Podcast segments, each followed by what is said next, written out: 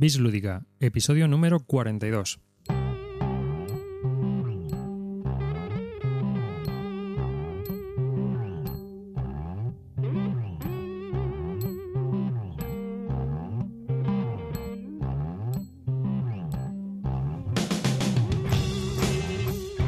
Hola y bienvenidos a un nuevo episodio de Bislúdica. Este es el episodio número 42.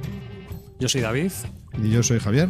Estamos grabando aquí in situ en nuestro estudio nivel estudio B. y bueno, pues eh, vamos a iniciar un nuevo episodio del podcast de Bislúdica, un podcast dedicado a los nuevos juegos de mesa.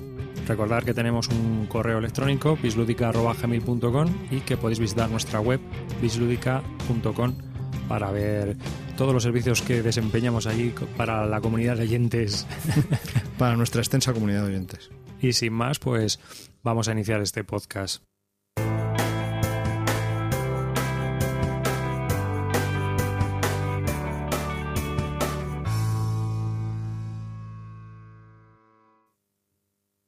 El patrocinador de este episodio número 42 pues es nuestra tienda online de juegos Zacatrus. Zacatrus la podéis encontrar en zacatrus.es, es una página online de juegos de mesa en la cual pues podéis encontrar la mayoría de un catálogo de juegos principalmente en español, aparte de puzzles y otro tipo de juegos, también infantiles y que, bueno, pues desde aquí, desde Bill Lúdica, recomendamos. Tienen un, catálogo bastante interesante de juegos en castellano, como estamos comentando, y que, pues, Javier y yo hemos probado y que vamos a recomendar. Van añadiendo títulos frecuentemente porque no llevan mucho tiempo, pero bueno, van.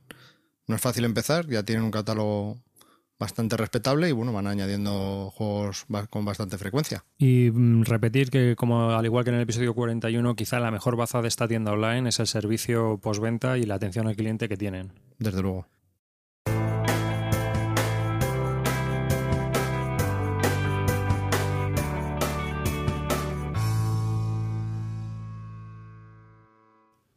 En este episodio número 42 vamos a tratar solo temas de trenes y en especial vamos a hablar de un juego llamado 1825. Es un juego de la serie 18XX, de la cual ya sabéis que somos muy aficionados.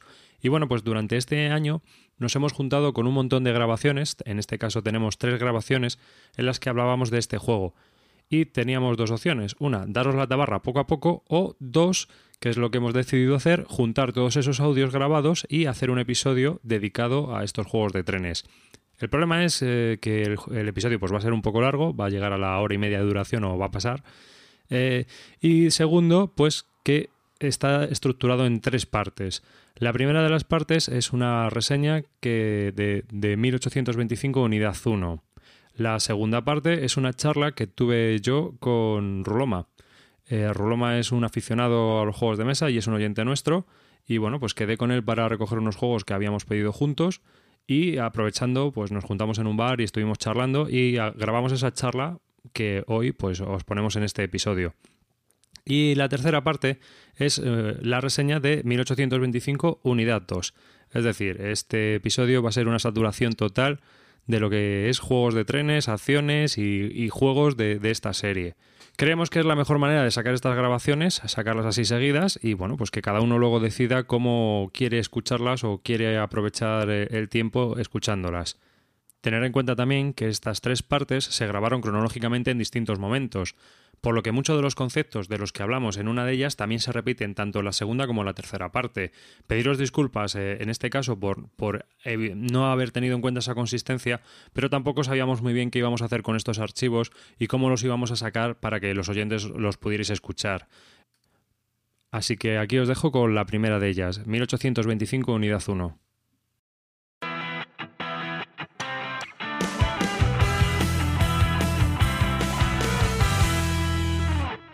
Hola a todos, soy Juan García y os doy la bienvenida a un nuevo episodio de Droidcast. Bienvenidos a Milcar. Este es en directo desde el estudio central de Radio San Vicente en Sanby, California. Estás escuchando fuera. Buenos días, buenas tardes y buenas noches. Esto es 00 Podcast, episodio. En el capítulo anterior de Gravina 82. Yo me estaba comiendo un bocadillo. Estás escuchando. Buenos días, Manolo. Buenos días, Filip. Hola, muy buenas. Os voy a contar una anécdota que me manda a el podcast del arroba Un saludo. José Manuel. Empieza el episodio 1 de Incrédulos Podcast. Bienvenido a Free Spot, un podcast de música libre. Yo soy Carlos Sobo y hoy Hola y bienvenidos a este Trending Podcast de hoy, miércoles. Hola y bienvenidos a un nuevo podcast de Bislúdica, un podcast sobre los nuevos juegos de mesa. que eres Rihanna? Tío, no hablas tú. ¿Qué, clase de gay eres? Me vas a quitar el carnet de gay. Te voy a quitar punto. A ver, ¿cómo se escribe Rihanna? R. Todo esto y mucho más en la radio de los podcasts. Te lo vas a perder Radio Podcastellano. Castellano, castellano, castellano, castellano.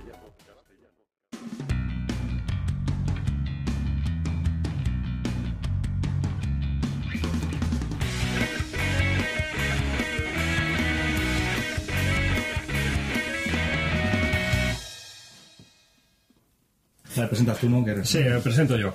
Hoy estamos reunidos, hemos estado quedando para jugar y estamos grabando ahora justo después de, de haber jugado porque nos apetece charlar un poco sobre lo que hemos visto y un poco pues lo que vaya surgiendo. Esto va a ser una charla totalmente improvisada, así que nos vamos a calentar.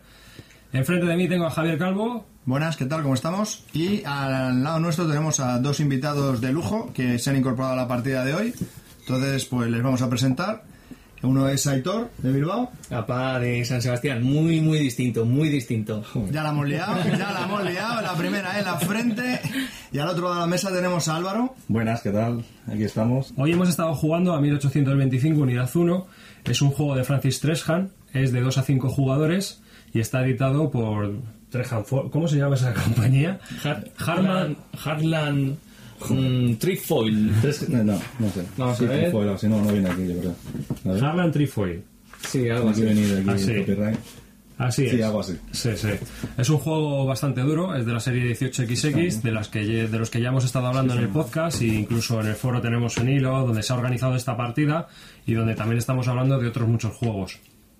Es un 1800, pero de la serie de los 29, ¿vale?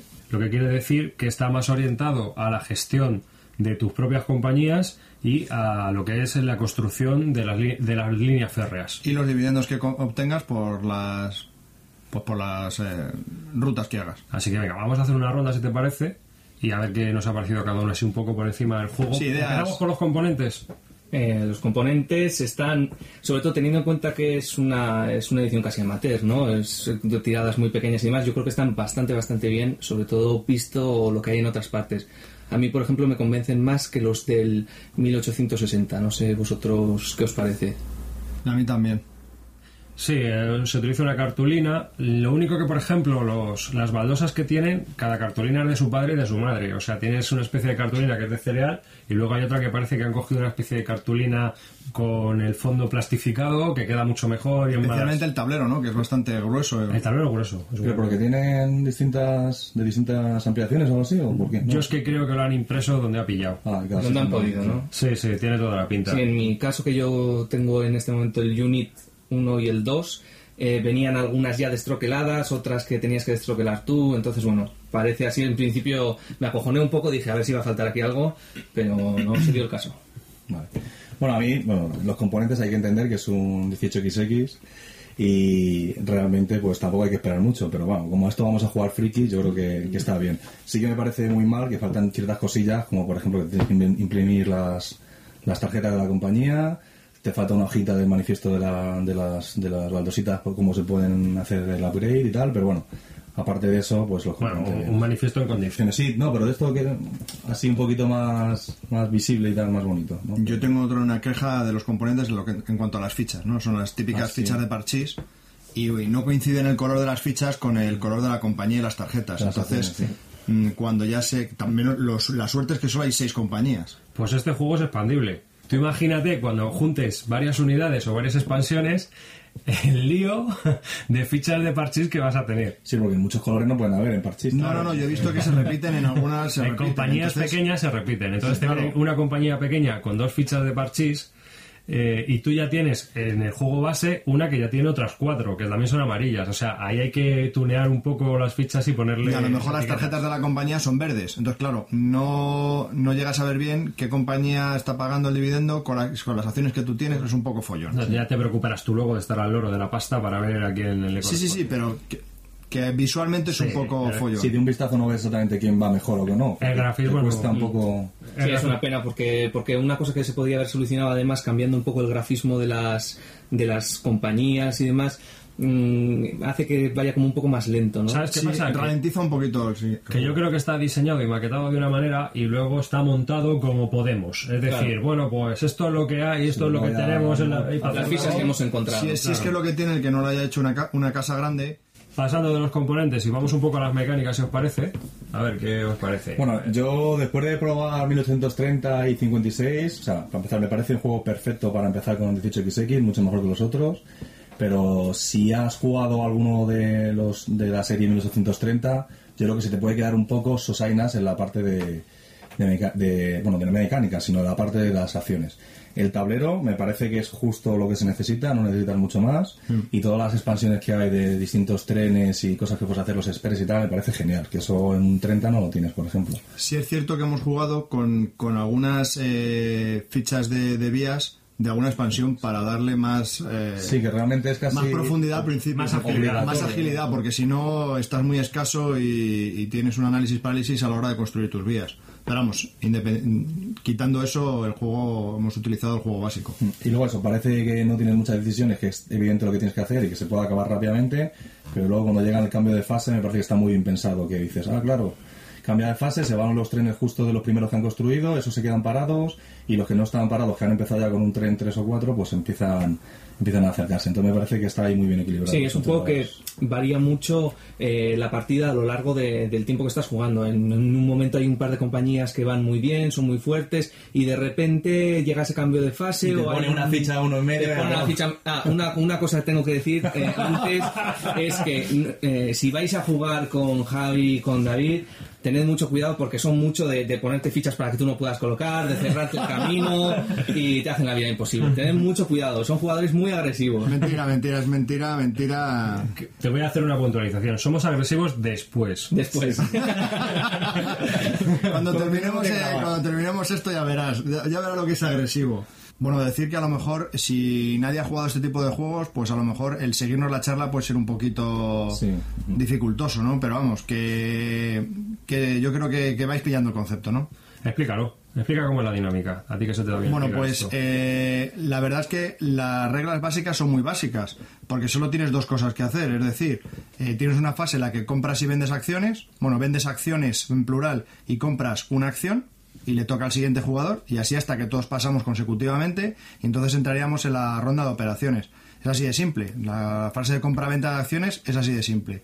Y luego viene la ronda de operaciones, que puede haber una, dos o tres, dependiendo de la fase en la que estemos, y lo que haces en esa ronda de operaciones es primeramente poner ficha en el tablero, construir vía, digamos, luego vamos a, a poner una base si queremos, eh, luego tenemos que, correr con nuestros trenes, que los que las compañías que tengan trenes lo que van a hacer es que los trenes se lanzan por las vías y dependiendo de por dónde pasen, pues te vas a llevar unos dividendos que el director de la compañía decide si se lo queda a la compañía o paga dividendos de, de- dependiendo de quién tiene acciones de, entre los jugadores y lo último que haces en tu turno es comprar trenes, así de simple y luego otra vez compra-venta de acciones y otra vez ronda operativa.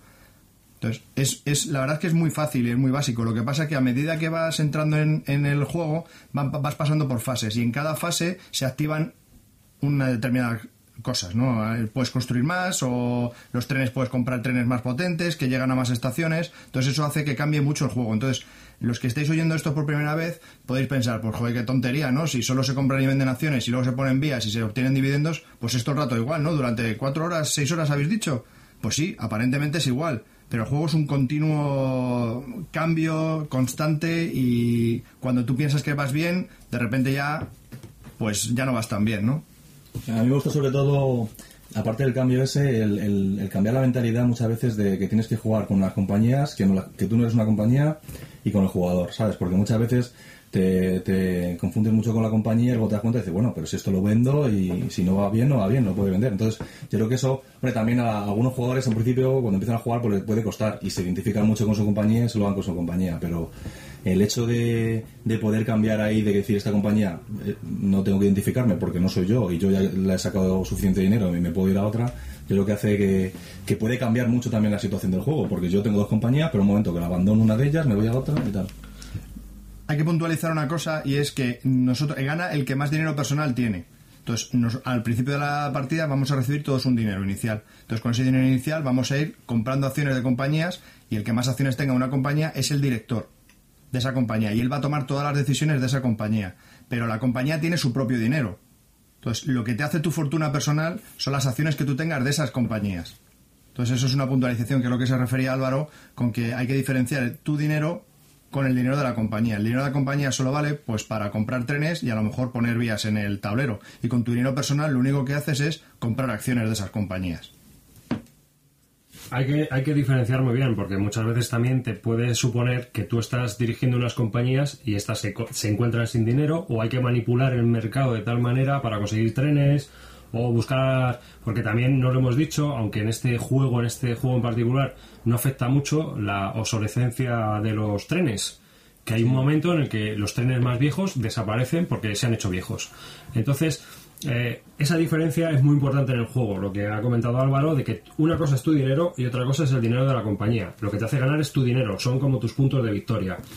Y el, el dinero de la compañía es el que sirve para manipular el- un poco el mercado. Pero es un juego que aunque pueda parecer, como ha dicho Javi, muy repetitivo, es muy orgánico, es decir, va evolucionando.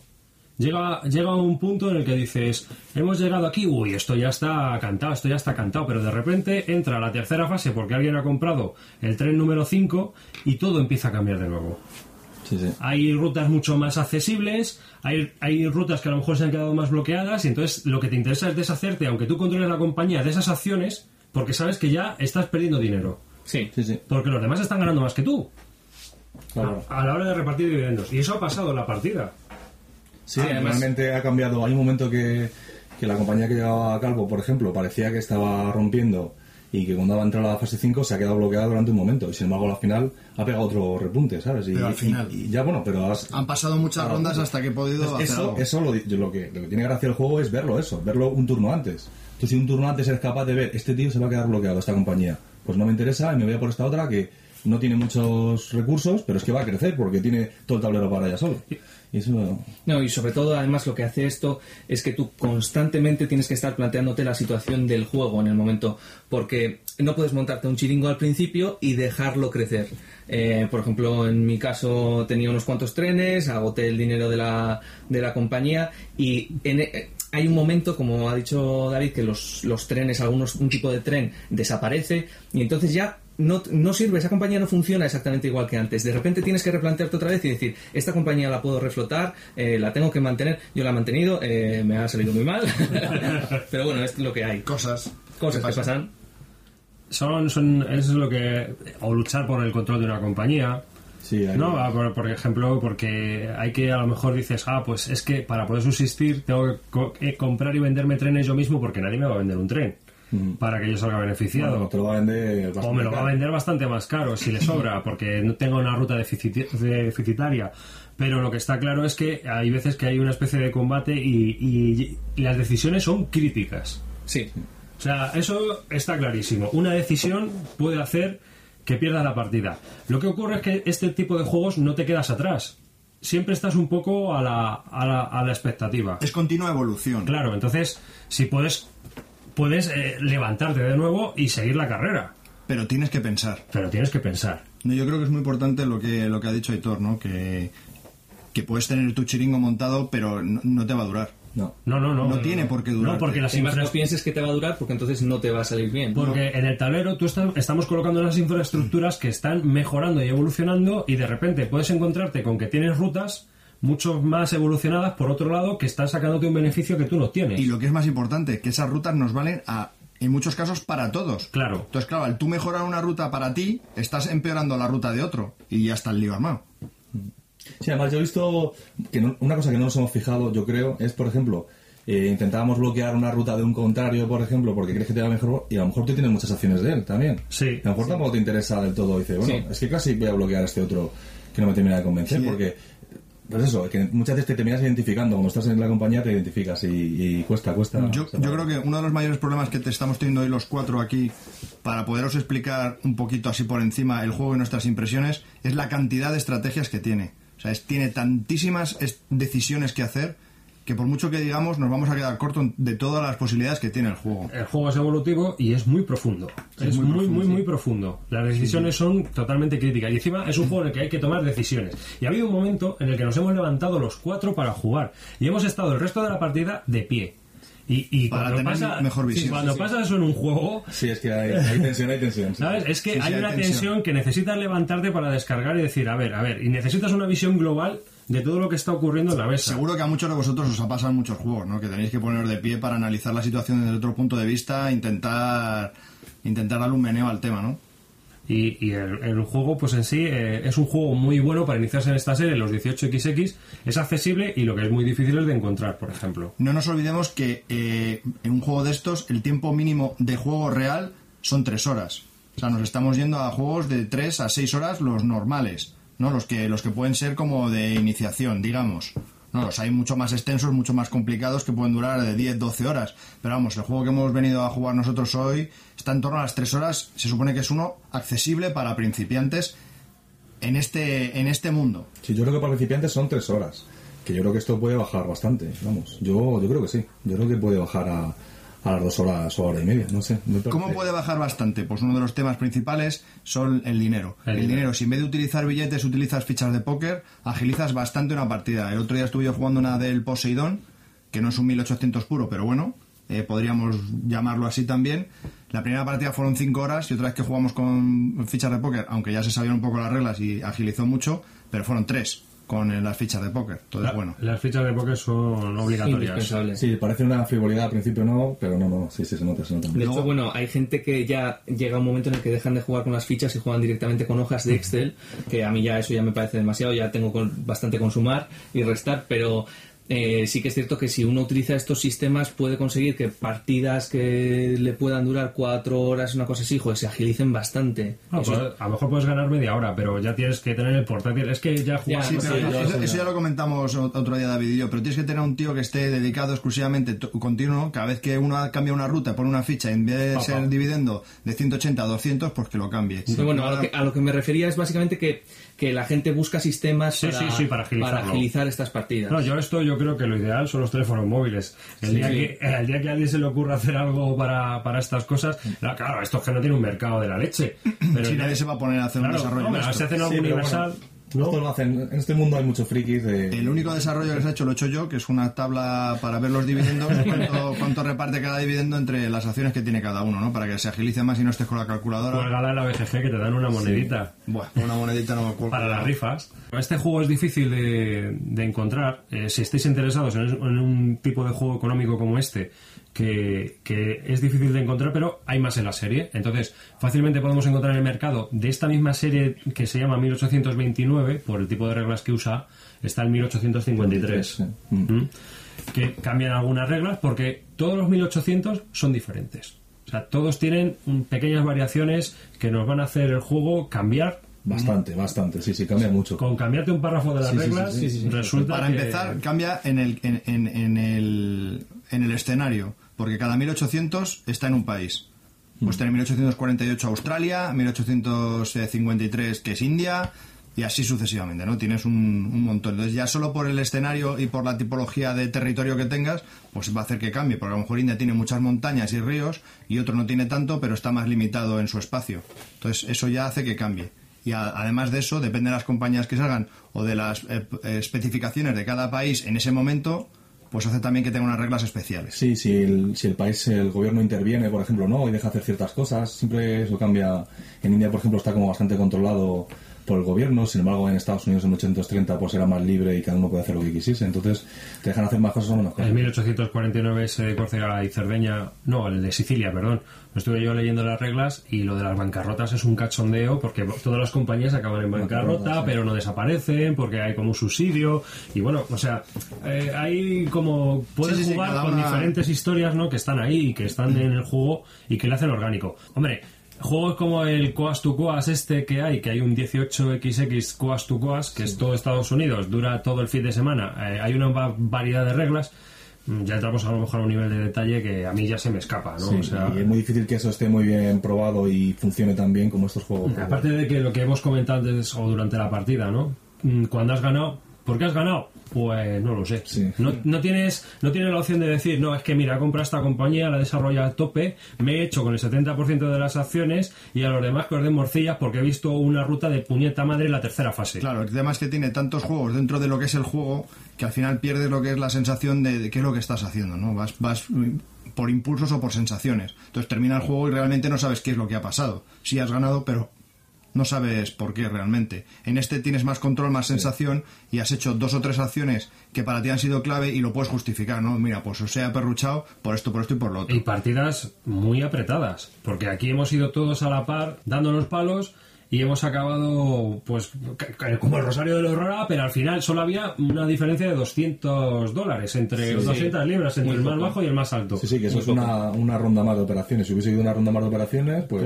Y no, solamente, y no solamente durante el final, o sea, todo el juego la verdad es que está muy bien hecho porque hay una mecánica con la que eh, las acciones de compañías que están más abajo, se- eh, más abajo, o sea, que tienen un menor precio, eh, se les permite subir más rápido. Entonces hay un momento en el que compañías que parecían peores porque el precio de por acción era mucho más bajo, de repente sube muy rápido y alcanza a las otras que les cuesta mucho más subir. Entonces, el juego está en todo momento diseñado para que haya esa tensión y ese, ese no saber quién va a ganar. Aparte de que eso te hace atractivo deshacerte de acciones de una compañía, que no hemos hablado de una cosa que vamos a hablar y es muy importante y lo voy a comentar ahora. Te, puedes, te puede interesar deshacerte de acciones de una compañía para adquirir acciones de una compañía que esté eh, en progresión. Sí, sí. Y ahora viene la puñeta que nos ha tenido a los cuatro de cabeza y es el número máximo de acciones por jugador. Sí, es cierto. Sí, sí. Yo, yo que había jugado a otros al 30, creo que son límite 21, 21 acciones. Y son, no sé, son 8 compañías, pero bueno, 21 acciones, claro, a 3 jugadores que juego. Pero esto, claro, son 12 acciones. Y entonces estás muy limitado y hay momentos que me has quitado una compañía, una compañía, el control de una compañía porque yo no quería vender ninguna de las que tenía y estaba bien con ellas y no podía comprar más.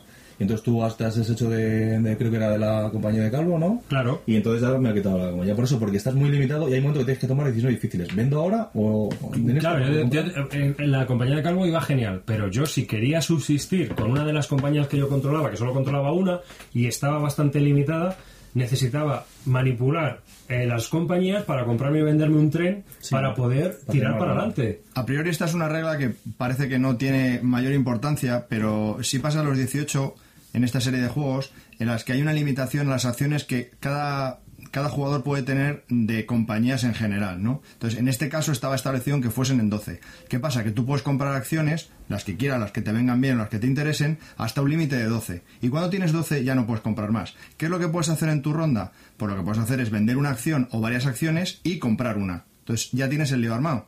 ¿Qué vendo? Porque ya sé lo que quiero comprar, pero ¿qué vendo? Y hay en determinada, en la línea, hay una línea específica de los, eh, de los 18, que es la del 30, que en cuanto que tú vendes acciones, las, el precio de esas acciones baja. Entonces ya tienes también el lío armado en el mercado, que tú vendes 3 del tirón, baja 3 puntos la acción, y los otros que se quieren desprender de ellas ya las tienen que vender a un menor precio. Entonces es otro tipo... Hay una manipulación del mercado. Hay una mani- sí. Totalmente. Claro, yo tengo mucho cuidado porque si todo el mundo se quiere deshacer de acciones, el primero que llegue es el que tiene se el gato al agua, claro, porque el resto tienen que deshacerse o ya no. Como en la vida real. Como en la vida real. sí. O sea, el primero que sea. Lo que pasa es que yo creo que este sistema de juego que tiene un mercado mucho más estable es bastante mejor para empezar, porque si ya además de tener que controlar lo que es todo el sistema, eh, las compañías, el vendo, compro, si además pones un sistema económico tan agresivo, creo que para una persona que empiece pff, es, demasiado es a la exigente. vez. Es muy, exi- sí, es muy exigente. El otro juego del que, que se puede obtener fácilmente en el mercado y es 1830, que en, en un inicio se editó en, 1800 en 1986, ya tanto 1800. En 1986.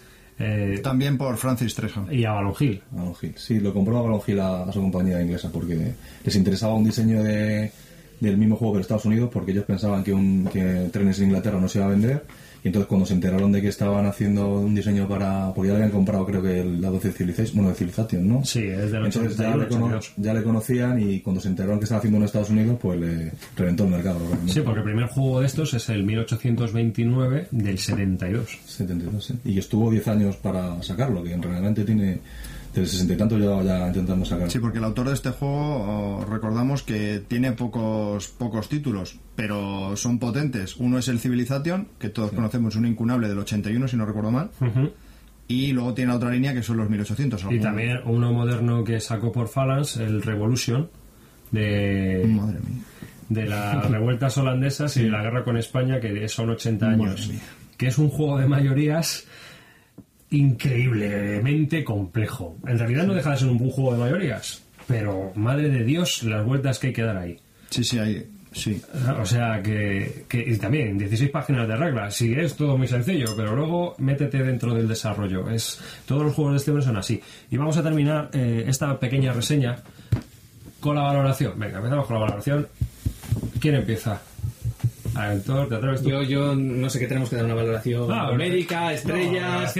Pues yo opino, mira, Mira, a mí me ha resultado alucinante, me ha parecido una partida alucinante, he perdido, he perdido fatal, me, me han tratado muy mal esta gente, me lo he pasado muy bien, me lo he pasado muy bien, me ha parecido un juego que me, me ha mantenido... ¿Cuánto tiempo hemos estado jugando la partida Pues entera? mucho.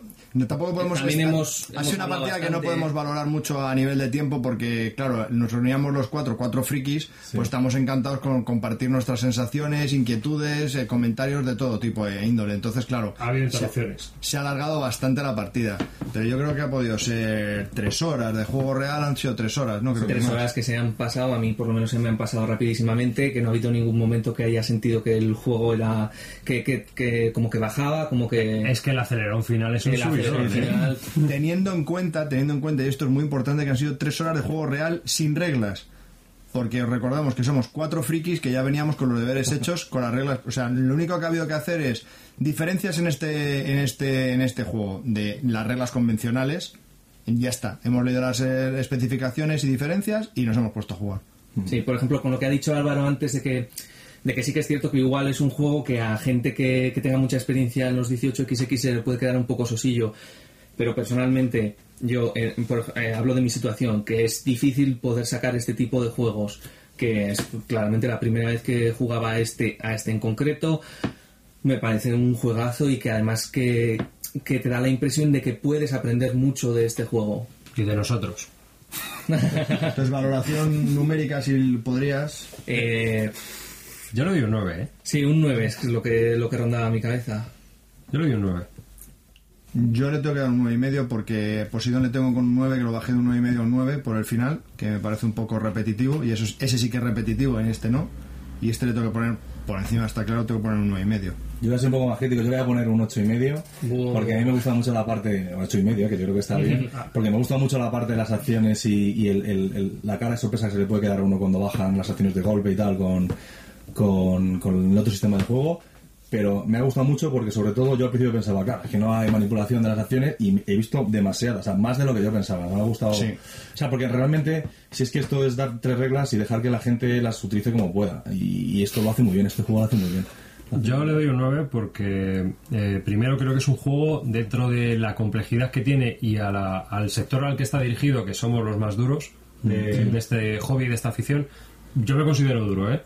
Eh, cada uno que haga lo que Sí, quiera. sí, sí. Y este juego se- no es accesible a todo el mundo, no se puede llevar a todas partes. digamos que no es accesible a todo el mundo. Pero en este caso, 1825, yo creo que sí le puedes apretar. Es decir, sí que si tienes un grupo potentillo y tal, mm, le puedes apechugar a lo mejor para que por lo menos lo conozcan. Sí, que a lo mejor no lleguen a más, ¿no? Entonces, a- quizá no sea un gran título de los 18XX, pero esa accesibilidad que tiene, sin complicarle con expansiones, sin complicarle con los kits, sin hacerle tal, a mí me da un 9, porque el juego tiene profundidad para los muy exigentes, como sí. Álvaro, Sí, sí.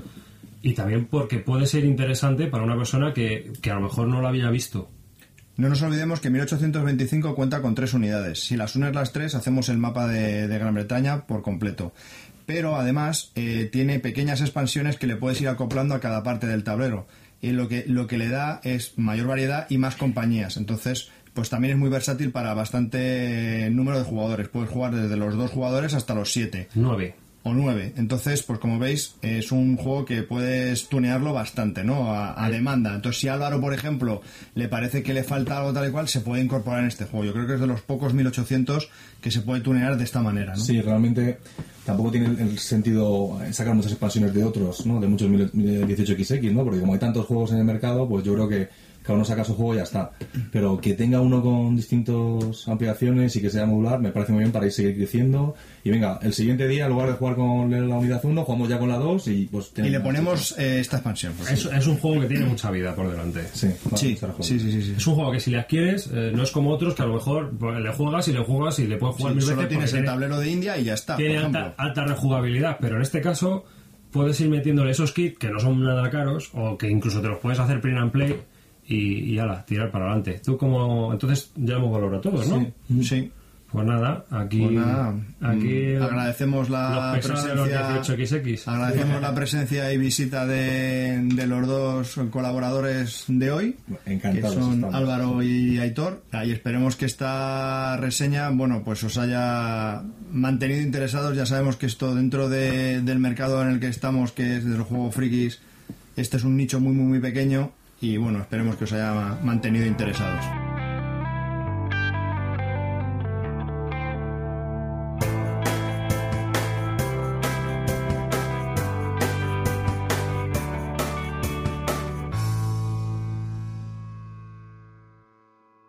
Os estáis aficionando, ¿no? A la serie 800. Es muy duro.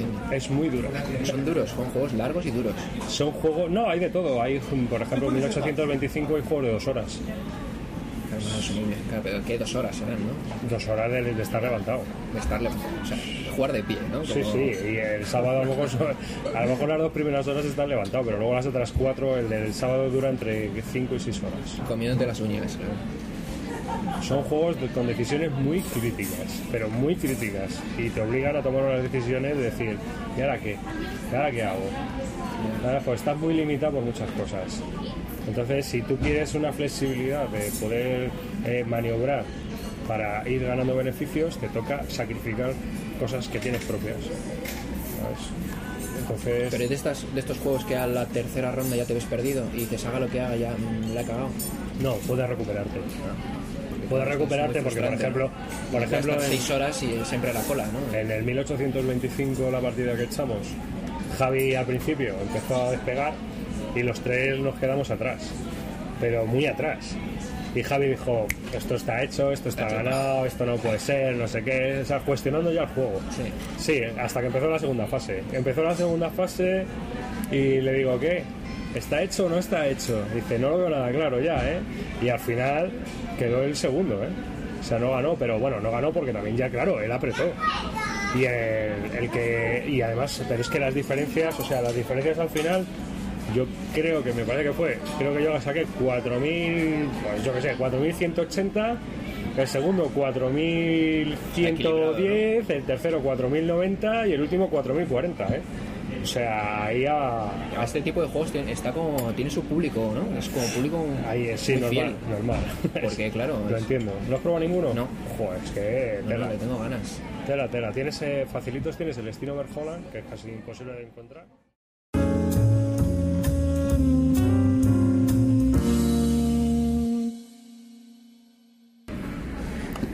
Es un juego. El primero es del 72. Del año 72. Sí, el 1829. Es, de- es que me da, a mí- me da la sensación de que es como de un friki de estos de, de la economía, ¿no? El desdentado este, el Francis Trescan, el de Civilization. El que hizo el Civilization, el que ha hecho el Revolution de Holanda, es también suyo. Es, Ese lo quiero dar boleto porque lo- me lo No compré muy barato. No voy a jugar. Hemos hecho intentos de quedadas de cinco personas. Pues yo he jugado una partida y me quedé acojonado. Dije, qué cabrón, que es un juego de mayorías que en 16 páginas de reglas, igual, cada decisión que tomas, tío, te cuesta la vida, macho. Dices, ¿qué hago, tío? Son ¿Qué- cuatro horas, cinco personas y es complicado juntarlas. Es, es que dos es muy eh, dos es muy difícil jugar porque llevan cada uno dos facciones. Es un lío de puta madre, porque ya con una tienes follón, con dos ni te lo imaginas. Yo jugué dos personas, pero le vi el potencial al juego. Dije, este juego trae mucha cola. Lo que pasa es que tienen que jugar por lo menos cuatro personas. El qui- El quinto a lo mejor, que es la facción esta, hay una facción que es un poco estúpida, vale, pero con cuatro yo creo que el juego para cuatro. Y, y te puedes dar unas hostias, pero muy tremendas. Es un juego de mayoría muy, muy salvaje. Pues le tengo ganas. Claro, Sangriento, compré muy barato, pero si no, me, si no lo puedo jugar. Esto es lo bueno que tiene, es que hay juegos que pueden jugar dos, pueden jugar tres, pueden jugar cuatro, pueden jugar cinco, pueden el jugar juego seis. o, o hay juegos diferentes, ¿no? Ahí, por ejemplo, el 29 Mile Line, lo que pasa es que el 29 Mile Line el problema que tiene es que dura mucho. Pero puedes jugar hasta uno, de uno a seis. Y pueden jugar, ¿eh? O sea, pueden jugar dos. Aunque a lo mejor lo, lo, lo chulo sea jugar cuatro, pero puedes jugar dos y hay tensión, ¿eh? Y lo que pasa es que nosotros nos hicimos por los 1825. El 1825 va por unidades, es un kit. Entonces tienes 1825 unidad 1, la unidad 2 y la unidad 3. La unidad 1 es eh, de, de 2 a 5 jugadores. La unidad 2 es de... No, la unidad 1 es de 3 a... No, sí, de 2 a 5 jugadores. La unidad 2 es de 2 a 4 jugadores. Y la unidad 3 es para 2 jugadores nada más. Entonces, dependiendo del número de jugadores o lo que te apetezca, puedes mezclar unos kits o otro. Por ejemplo, el 1 es la parte sur de Inglaterra, el 2 es la mitad y el 3 es Escocia. Y luego tienes expansiones que añades tableros a Gales, Cornualles y también una zona Tilbury o por ahí que está al norte de- del sur de Inglaterra. Y eh, tienes aparte otras expansiones que añaden compañías menores, o sea, es muy modulable y puedes modularla en tiempo también. Si juegas una, una unidad nada más a pelo, Pero hay que dedicar mucho tiempo para aprenderlo, ¿no? no, jugar una partida. Con una partida ya es suficientemente didáctico para El, el chocho está en que en los 1800 todas las reglas son iguales, pero todos son diferentes. Entonces, en el 1825 eh, se empieza de una manera, en el 1830 se empieza de otra. Eh, luego las compañías menores se le aplica una regla que hace que no sé qué.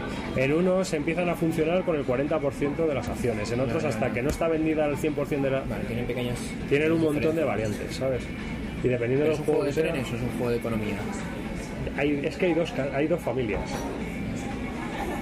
Claro, porque de trenes vas desde lo más fácil, luego pasas por el raíles, ¿no? Del Wallace, luego ya Mira, ya el- te vas a el- el- sinceramente, hemos jugado al Steam Sí, y está bien, ¿vale? a mí me gusta mucho. Claro, pues hemos jugado a estos y digo, y Claro, ya- es que ahora te parecerá y digo, ¿qué? ¿Vendo el Steam o no vendo el Steam? Pero así, ¿eh? pero cuando jugaste al Steam también el, el, No ticket, está el mal. Ticket to Ride te parecerá para, también. para mí el Steam tiene un problema y es que la selección de roles me le mata al juego porque eh, para mí el Railroad Tycoon Sí, es mm, el sistema de juego me gusta más que el de Steam que puedes elegir tienes dos acciones sí. tú eliges tus acciones y las haces puedes comprar vías o puedes correr eh, trenes o puedes hacer lo que te dé la gana No, en el Steam te las pisas, claro. en el Steam te vas pisando Pero por eso tienes que saber muy bien el, el- el si- el- yo creo que es un juego de subasta, más bien. O sea, sabes perfectamente. hay un juego dentro del juego Claro. y aquí no aquí vas al tajo o sea aquí Pero tienes entonces es como una evolución, ¿no? Empiezas desde el Ticket to Ride, pues de una manera, un Pacific, Sí, Steam y ya Ah, acabas en los 1800. Sí, sí, Por ejemplo. Sí, por ejemplo. Vamos, es el sumum, ¿eh? Que el 1800 es el sumum. Habrá juegos más complicados, menos complicados, no digo que no, pero económicamente hablando, tienes las dos, las dos líneas que yo te digo. Tienes 1829, que está más enfocado, si- si- quizás sean más fáciles, porque están enfocados a la autogestión de tus compañías y a, a lo que es el mapa, colocar los raíles y estar al loro. tus- Hay mucho puñeteo por ahí, ¿sabes? Hacer tus vías Sí, y sí, sí. Y hay pues a, a una gestión de tu portafolio, pero del tuyo. No hay manipulación de mercado ni nada. Y en ese, por ejemplo, el, lo que son las acciones de la compañía es en, en horizontal. Es decir, o suben o bajan. Ya está. Dependiendo de lo que tú hagas en el turno, sube o baja. Si no haces nada o no repartes beneficios, eh, baja. Si repartes beneficios, pero estos son menores de tal cantidad, baja. Y si a partir de tal cantidad de dinero empiezan a subir tus acciones. Y en cambio en el 1830 no. En el 1830 la tabla de acciones es, es, digamos, es, tiene dos dimensiones, no una. Puedes subir, bajar, ir hacia un lado, hacia el otro. Incluso hay variantes en los juegos que son hexagonales. O sea, cuando bajas, bajas hacia una dirección, cuando subes, subes en otra. O sea, se puede jugar con todo eso, ¿no? Y eso lo que consigues es que hay una manipulación del mercado brutal. Porque ya vendes una acción, bajan las acciones. Vendes tres acciones, bajan las acciones, pero en vez de bajar hacia la izquierda, bajan en horizontal, o sea, en vertical, que es una bajada brutal, porque es un crack. O sea, hay una manipulación, tienes que saber cuándo hay que vender y cuándo hay que comprar las acciones de una compañía para ganar dinero, Qué bueno. ¿sabes? Bueno, pues poco a poco, yo qué sé. Porque esto, claro, te vas aficionando a una serie de juegos Yo creo que también. Queremos montar todas partidas. Hemos montado una, la montamos en mi casa. Sí, hicisteis una fotito. Y en el foro este que hemos montado en. En Miss Lúdica, ¿no? En Miss Lúdica, pues organizaremos más partidas de estas. Vamos a ver si puedo apuntarme, porque claro, estoy frustrado con. con eso es, el la, revo- el- la revolución. 18XX. La revolución 18XX. Ahí, entonces, eh, yo qué sé, jugamos al 1825, que es sencillo. Es un juego donde no hay manipulación del mercado, donde se va. eh, donde te pisas es yo te piso a ti, tú me pisas a mí, pero no te puteo con las acciones, ¿sabes? Tú, tú verás cuando las compras y las vendes en el mejor momento o cuando quieres, crees, o sea, digamos que lo que tienes que hacer es comprar las acciones de la compañía que crees que van a ir mejor y vender las de las que ya tú crees que ya han llegado a un tope y no van a servir para nada. Eh, y el que lleve la compañía que la lleve bien, claro. Y entonces, entonces es, un juego de experiencia. Tú, ¿no? tú tienes un, un dinero, es como en el Steam. En el Steam tú sabes que tienes los puntos de victoria y los ingresos de la compañía, ¿vale? Aquí también está diferenciado. Tienes el dinero de la compañía y tu dinero, pero tu dinero en realidad son los puntos de victoria. Y hay juegos. el más rico. Sí, hay juegos que te permiten pagar. Sí, al final incluso hay que valorar las acciones. Cada acción al coste que esté en la tabla. Eh, y digamos que eh, hay que valorar, o sea, también tienes, hay juegos que te permiten que de tu dinero hacer traspasos a las compañías y, eh, por ejemplo, en la mayoría no te lo permiten. Es decir, tu dinero es tu dinero y la compañía tiene su dinero. Tú verás cómo te lo repartes cuando repartes dividendos. Si van para la compañía o van para, para los accionistas. Tienes que jugar con eso. Entonces te tienes que gestionar muy bien cuándo hay que llevar dinero a la compañía para. Porque hay otra historia que es la obsolescencia. Eh, la obsolescencia de los trenes, los trenes van avanzando de nivel según se van comprando. Entonces los más modernos anulan a los antiguos y hacen de las compañías que tienen los trenes más antiguos las infraestructuras mucho más antiguas y ya dejan de ganar dinero. Entonces, porque desaparecen. O inviertes en infraestructuras y trenes o te das por saco. ¿Qué ocurre? Que si tu compañía se queda sin trenes, como tú no la puedes traspasar dinero y ya no va a poder ganar más dinero, se muere, bancarrota. Directamente va a la bancarrota. O sea, que te- lo que te comentaba es un juego de, de- digo, de experiencia. O sea, que te vas a pasar una, una tarde de domingo. Sí, sí. Intensa. Intensa, ¿no? Intensa, intensa, porque encima luego también el colocar los trenes en las vías tiene eso aquel. No es lo mismo que tú coloques una recta, que coloques una curva, luego eso todo eso va cambiando y va evolucionando. Y puedes putear mucho por ahí, puedes hacer que, que el de al lado no reciba, eh, pues a lo mejor se quede, le cortes la estación, le pises una estación. O sea, hay mucho puñeteo, ¿eh? Bueno, qué bueno. Oye, pues me intentaré por lo menos empezar a leer las reglas. Las reglas son fáciles. En el foro colgué yo las de las dos unidades 1825. No están mal. Eh, está la de 1853 en español, si las quieres echar un vistazo. Aunque la subasta inicial en ese es un poco liosa. Porque ahí hay que hacer como una especie de contrato con, con las compañías. Tienes que hacer un contrato con las compañías en las cuales tú dices, ah, pues eh, yo me comprometo a unir Calcuta con Nueva Delhi. Y tienes que. Entonces metes un. objetivo, ¿no? Sí, metes un dinero en un sobre. Sí, pero tú no lo tienes por qué cumplir, lo pueden cumplir los demás. Si se unen esas dos ciudades, tú pillas. Ya está. Pero que no están mis padres, ¿cómo entro en Muy bueno, bueno. Sí, no, no, es elegante, claro. ¿no? Son, son juegos muy elegantes, están muy bien hechos. Por lo menos los básicos que hemos jugado nosotros. El estilo ¿Cuántos Overfall. juegos hay entonces estos? Estos hay un chorro. Hay una verdadera barbaridad. O sea, el tío lo que hizo fue inventar un sistema y luego de ahí... Es un sistema. Es un sistema porque, por ejemplo, ¿no? el, el calvo está comprándole todos los que ha hecho al Oley, que te los envían un kit. Sí. Y tienes tú que terminar de plastificar y, y hacer algunas cosas todavía. en. Porque componentes también es austero, ¿no? Cartoncito. Sí, y- eh, por ejemplo en 1825 yo ahora le he cambiado las fichas de plástico por madera, o sea, le he hecho, le he hecho un tuneo. Bueno, le he dejado bastante Un chulo. poco más vistoso, ¿no? Sí, sí, por lo menos para que a la hora de jugar y, sea más claro. Es que 1825 básico, vale, pero cuando empieces a meterle cosas de los kits, ya aquello se puede hacer un laberinto, pero impresionante. Entonces hay que estar muy al loro porque pueden juntarse compañías y las fichas son del mismo color y ya no sabes. Entonces con la pegatina puesta encima, pues como que la cosa, y encima ficha de madera, pues como que la cosa queda más clara. Pero meterte en el mundo de los 1800XX te deja tiempo para dedicarte a otras cosas. Sí, sí, sí. No es, no un Magic. Claro, No lo es que siempre Magic. comentáis, ¿no? De decir, al final te tienes que llevar el juego un poco No a la almohada. Claro. A ver, la LSM Me da la sí, sensación de que sí. ¿no? Porque tienes un tocho que te Tienes caga. que leerte un montón de reglas. Y No, lo que pasa es que en este, en este mundillo lo que te pica es picar otros. ¿Sabes? Tú juegas a 1825 y dices, me gustaría probar el 29, porque en el 29 es que hace esto y tío esto y hace no sé qué, y ya el juego cambia totalmente, y los trenes son totalmente distintos. Ya, y el otro, sí, sí, sí. Es verdad, es verdad. Y ah, pues tendríamos que probar el 1853 porque es curioso que hay una regla que dice tal. Y te lees el de Australia, que, o el 56, que hay una nacionalización de compañías y se van nacionalizando. O sea, es que hay, por ejemplo, el China se va a comprar Calvo y vienen 36 compañías y se van fusionando unas con otras y van haciendo cosas raras. Claro, dices, pero a ver, ¿esto cómo es? Entonces, te va picando, es una- son mecánicas dentro de la mecánica que hacen que la rueda siga avanzando y, y es muy curioso. Y el tío, el tío se lo ha currado. Es, además, tú vas viendo orgánicamente cómo el juego cada vez va más.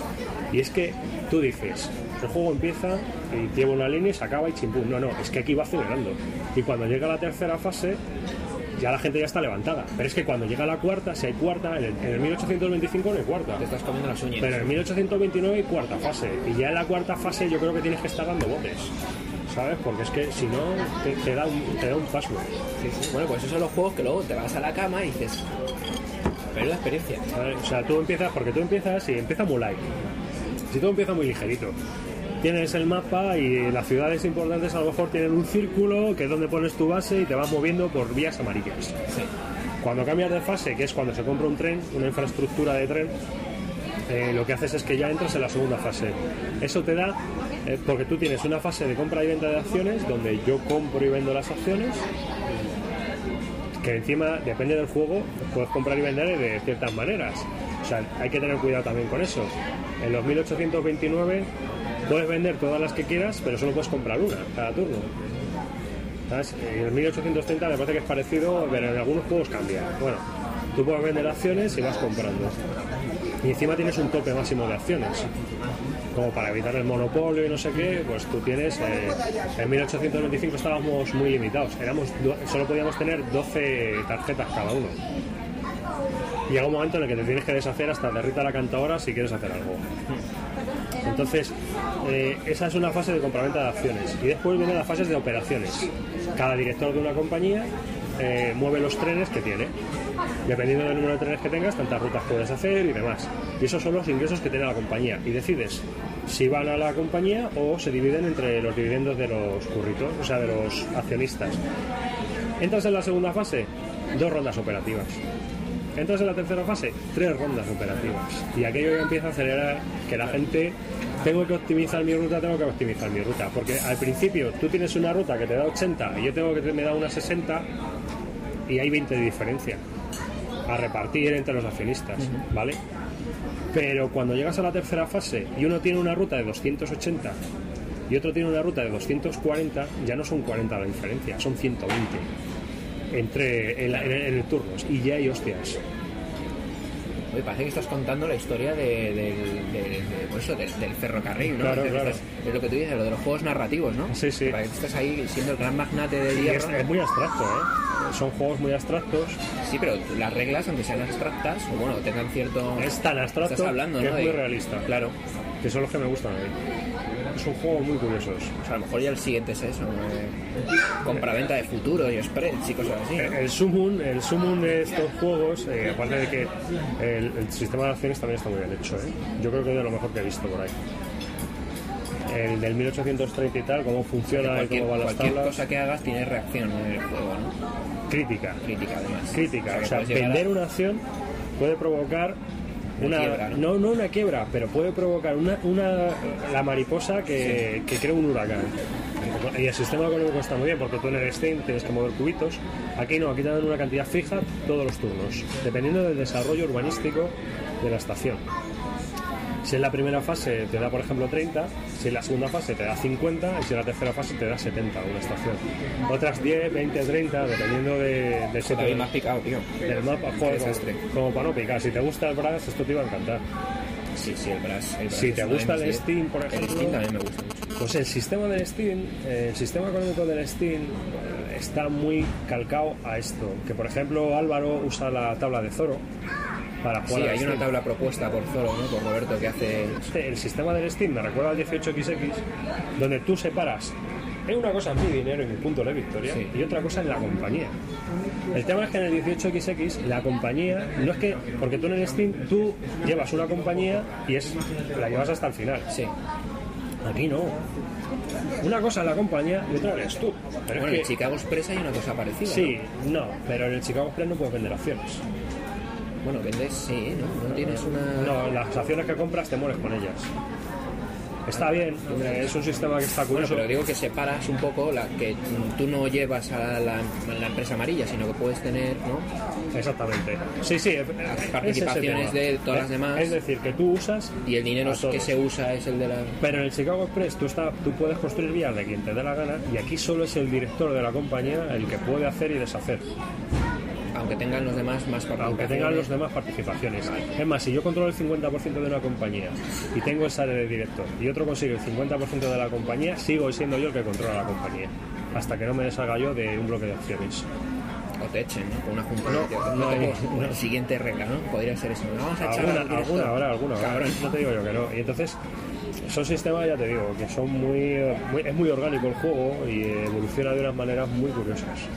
A mí me parece que tienen potencial, pero no me extraña que haya gente fanática solo de estos juegos. ¿eh? Por eso, por- es que además es la idea que yo tenía. Porque las fotos que yo veo de, de los aficionados a los 1800 XX. Además, hay varios en print and play. ¿eh?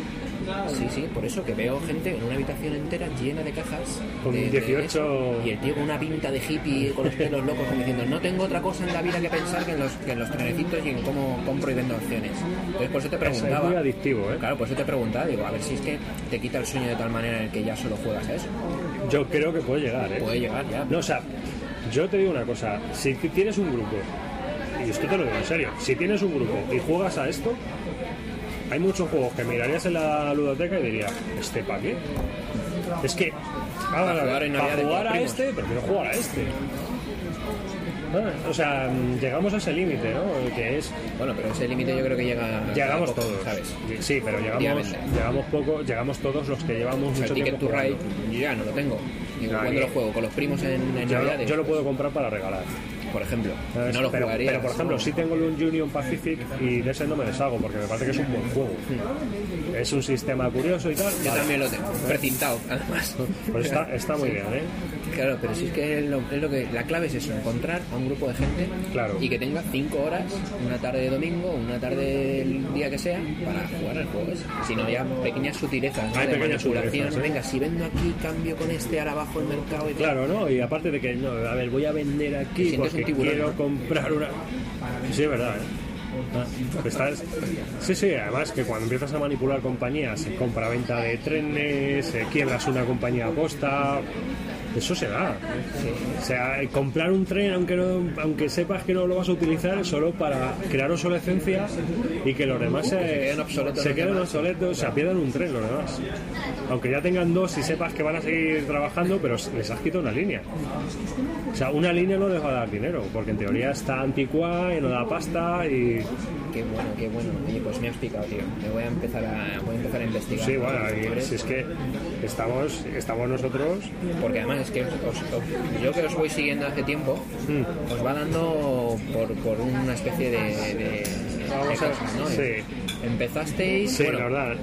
Cuando tu afición de las miniaturas, ¿no? Sí. Siempre estabas ahí, ¿no? Mis miniaturas, miniaturas, no tengo tiempo de pintarlas, pero estabas ahí siempre con los reglamentos, ¿no? Mm, yo sigo, Te sigo los- estudiabas y te encantaba, ¿no? Bueno, yo creo que como... Pero no tienes tiempo de disfrutarlo, ¿no? No. Después llega el cargo con los juegos de GMT. GMT, GMT, GMT, GMT. Y ahora, bueno, esto, los 1800XX. Sí, encima son juegos difíciles de conseguir, ¿eh? Ah, sí. Algunos sí.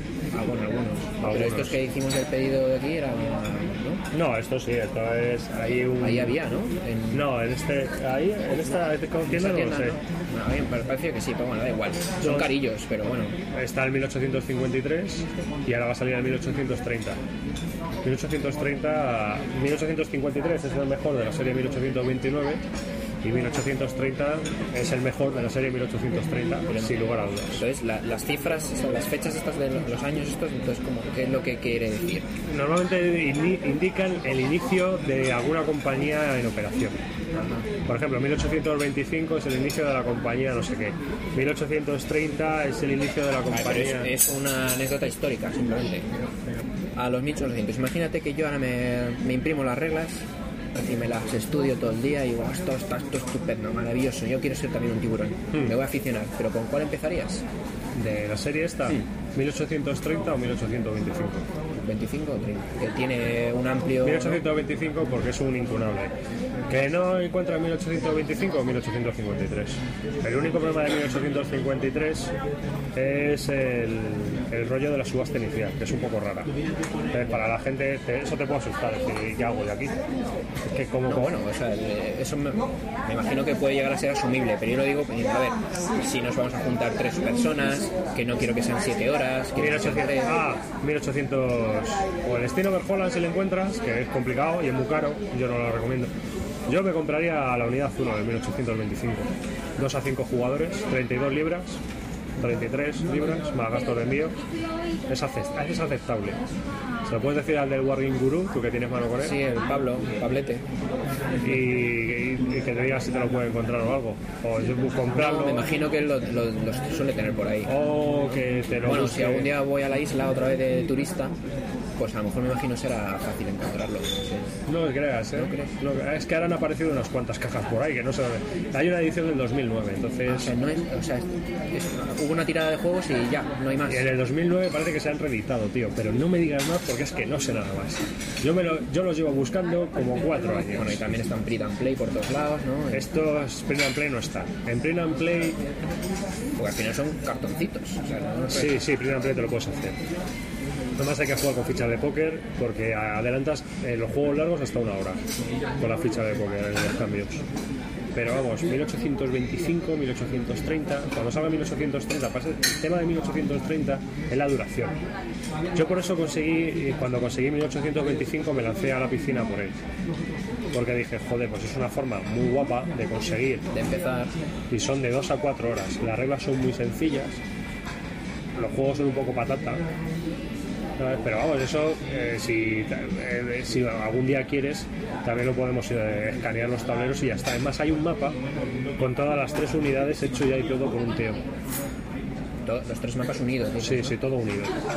Ya. Bueno, que la suerte que tenéis con el foro y con la página y con los programillas que hacéis que vais evangelizando a la gente, ¿no? De los que son cortitos, el 18GA. Ah, sí, es verdad. Está el 18F, ¿no? Y el 18GA. El EZ no mola. El EZ no mola. ¿no? El EZ no mola porque es en un lugar fantástico. Dice que se... ¿A qué te refieres? ¿A que no tiene... No tiene, no No tiene referencias. no es una referencia histórica. Es algo que han hecho y ya está, con tres reglas básicas, medias, avanzadas. Al tajo. Al tajo, sí. 1829, un 1829 es bueno para empezar, o un 1830 si quieres manipular acciones, pero el 1829 es, para empezar está bien. Eh, ese, Bueno, ese sistema.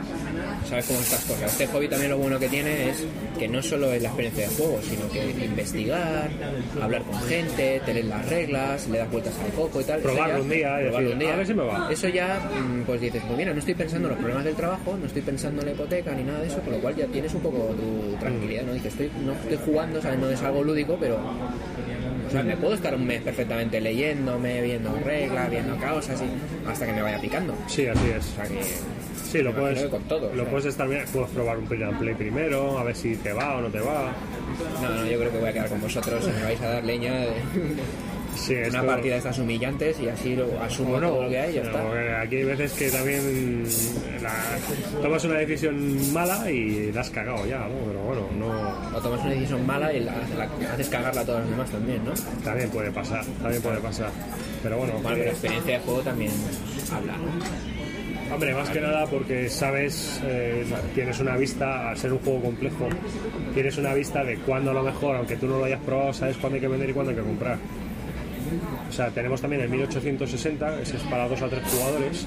Ese se puede conseguir todavía. Lo que pasa es que las reglas son un poco malas y es un poco raro el juego en sí. Está bien, pero yo sinceramente si, se encuentra un 1825 tiraría para allá. Pero vamos, de cabeza. Pues, para, mí es una vuelta. para mí es el mejor para empezar. La unidad 1 o la unidad 2 Pero para jugar tres, cuatro personas. eh, estos juegos te obligan a pensar un poco, en vez de con el lado izquierdo, el de las cuentas, te obligan a pensar un poco con el lado derecho, el del todo. Tienen una abstracción global económica. Entonces te tienes que olvidar de hacer cuentas, porque si solo haces cuentas te estás eh, olvidando de una parte de la ecuación. Y es cómo influyen los demás en el juego. O sea, no es un solitario. Aunque pueda parecerlo, no es nada solitario. Aquí hay hostias por todos lados. Sí, tú estás haciendo tus cuentas con el lado izquierdo, pero con el ojo derecho tienes que estar mirando a los demás. ¿Sabes? ¿Qué es lo que ¿Y van qué a es lo que pueden hacer los demás, no? Sí, más o Bueno, menos. vas intuyendo diciendo. Pero tampoco tienes que estar muy pendiente de lo que hacen los demás, pero sí tienes que saber qué direcciones están tomando los demás. Si están muy centrados en una línea, si se han deshecho de acciones, si ellos están presionando para conseguir una compañía que a lo mejor te interesa conseguir a ti más que a ellos. Hay que estar muy pendiente Chico, de... me has vendido el juego. Sí, totalmente, ¿verdad?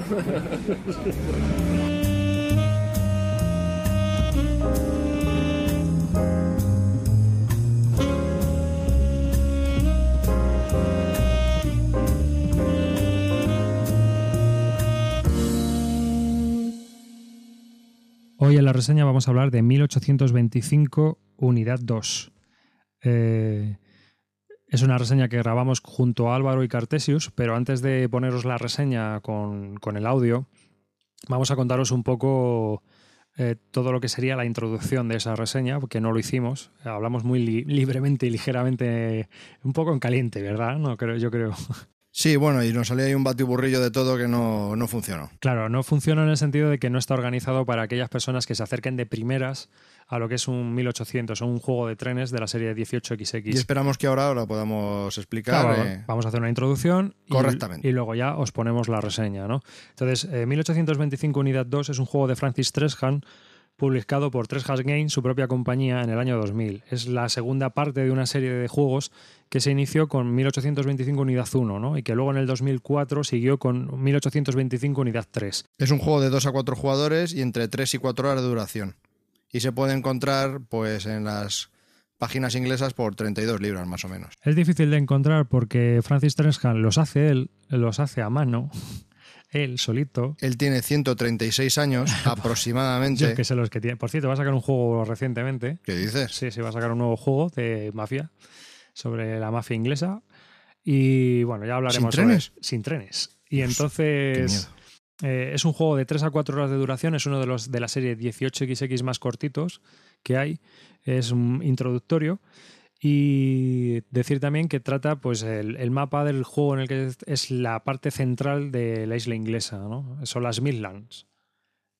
La unidad 1 mm, trata de la zona de Londres y demás, la unidad 2 son las Midlands estas, y la unidad 3 es la parte escocesa, que en principio solo pueden jugar dos jugadores, pero que este juego es un kit, se puede juntar todo y al final pueden jugar hasta nueve personas, de dos a nueve personas, dependiendo de lo que unas o no unas.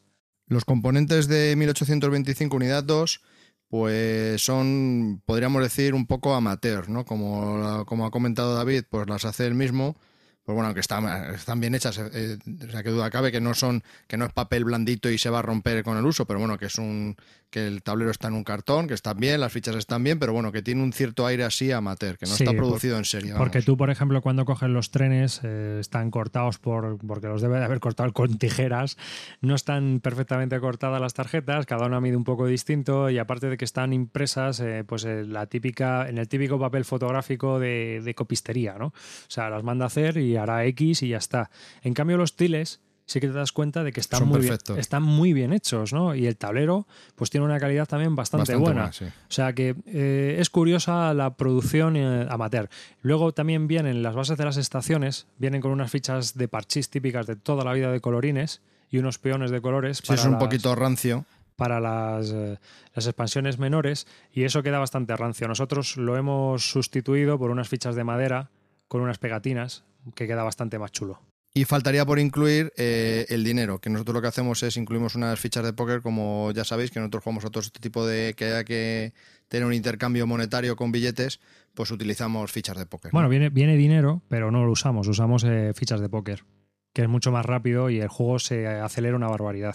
¿Y qué eh, viene además de esto? Pues las reglas. Es un libreto pequeñito en el que te explica las reglas de este juego. También hay que imprimir, antes de que sigas con las reglas, Ah, bueno, sí. hay que imprimir las tarjetas de las compañías. Mm, Cada compañía ferroviaria, pues en este juego vienen un poco a libre albedrío y lo suyo es imprimir unas tarjetas que vienen en la BGG, hay un archivo, tú imprimes ese archivito y ya pues ahí queda todo como más... a- es una tarjeta de ayuda, digamos. No es necesario, pero Ayuda bastante. Ayuda y facilita. Al desarrollo del juego, donde colocas tu dinero de la compañía, los trenes de la compañía, la Lo ficha tienes de la claro. Así, compañía. así todo el mundo sabe qué es el dinero de la compañía y cuál es tu dinero personal. Porque está todo sobre esa tarjeta, Sobre esa tarjeta, no sobre la mesa. Que podría llegar a, a llegar a equivocaciones. ¿no? Sobre las reglas, Pues bueno, en líneas generales, como siempre, las reglas de los 1800 son algo enfarragosas. No quedan nunca, no hay ningún libreto que esté perfectamente escritas las reglas. Y como tal, este tampoco se escapa de ello y si son un poco liosillas. pues sí, la verdad es que mm, son un poco farragosas y son un poco liosas. Pero bueno, el juego se adapta bien a dos, eh, la complejidad es ciertamente alta, no por las mecánicas que lleva, sino por las estrategias a seguir, que es complejo. Es muy complejo de desarrollo. Es complejo y complicado. Las dos cosas. Estamos hablando de 1825, unidad 2 de Francis Tresham. Pero también hay que decir que es muy gratificante, que es- tiene una tensión, como ya veréis en la, en la reseña de lo que comentamos, y que bueno, eso lo dejamos para atrás. Pero antes de empezar con la reseña, eh, si haces el favor, Javi, tú de explicarnos un poco cómo funciona la mecánica, para que sepa la gente que no nos ha escuchado hasta este episodio, cómo funciona la mecánica de un 18XX, un juego de trenes de, este, de esta serie. Bueno, pues se puede resumir bastante eh, así. Eh, tenemos que partimos con un dinero personal. Aquí hay que diferenciar dos cosas: el dinero personal, el del propio jugador, que sería el del propio jugador, y el dinero de las compañías, ¿no? Entonces, con tu dinero lo que vas a hacer es fundar una compañía. Vas a pagar un porcentaje de acciones de una compañía y esa compañía la vas a dirigir tú, que no es tuya. La vas a dirigir tú, ¿por qué? Porque eres el máximo accionista de esa compañía. ¿Y qué puedes hacer con esa compañía? Pues puedes eh, en el tablero comprar vías, comprar trenes para poder hacer, ir haciendo rutas y con esas rutas obtener dividendos y cuando se paguen, pues se pagan esos dividendos a, a los tenedores de esas acciones que son los propios jugadores. Entonces, eso es otra cosa que no he explicado y es qué es lo que puedes hacer además con tu dinero como jugador. Y es, aparte de fundar compañías y ser el director, es comprar acciones. Esas acciones van a formar parte de tu, de tu De tu portafolio. Sí, de tu, sí, de tu portafolio. Esas son tuyas. Entonces, cuando los otros directores o tú mismo eh, hagan rutas con los trenes y paguen dividendos, pues esos, eh, ese dividendo eh, se te va a pagar a ti como persona y así vas a incrementando tu, Vas a incrementar tu beneficio, o sea, vas a incrementar patrimonio. Tu patrimonio. tu patrimonio. ¿Quién gana al final? Pues al final gana el que más dinero tiene, ya sea por el dinero en cash que hayas obtenido durante la partida y el valor de las acciones. El hecho de comprar acciones y vender acciones hace que el valor de las acciones en un mercado que haya en otra tabla eh, al margen del, del propio tablero de, de Inglaterra, en este caso, pues las acciones pueden subir o pueden bajar. Entonces al final el valor que tengan esas, esas acciones pues también se, se convierten en dinero y al final el que más dinero tenga eh, es el ganador de- del juego. Las acciones en el mercado suben y bajan mm, de, de diversas maneras. Una es porque se paga un dividendo y porque se paguen dividendos, las acciones suben o porque no haya más acciones eh, en el mercado. Es decir, todas las acciones estén en manos de los jugadores. ¿Y cómo pueden bajar? Pues cuando, en muchos de los casos, cuando se venden acciones, las acciones bajan. O cuando no se reparten dividendos. El director de la compañía decide no repartir dividendos para que la compañía pueda tener más dinero, capitalizarse, y esa es la única. Y eso, y eso podría hacer que también las acciones bajen porque no se reparte un dividendo. Entonces, esa fluctuación en el mercado es la que a ti te permite pues, hacer que bajen sus los valores y tú te puedas ir beneficiando en- en momentos dados de esas subidas y bajadas, como la vida misma. Así es. Y es así explicado un poquito rápidamente, porque no es tan sencillo como parece, como lo he explicado, esto requiere de muchas más historias, pero vamos, que las secuencias básicas es así.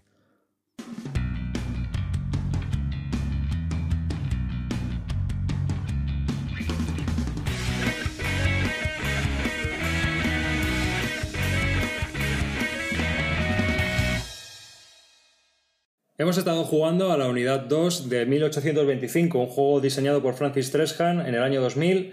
Es la segunda parte, o es el- el- digamos, eh, la segunda parte de un kit que forma tres unidades y varias expansiones más para jugar en toda la, isla de Inglaterra, un juego ferroviario de la serie 18XX.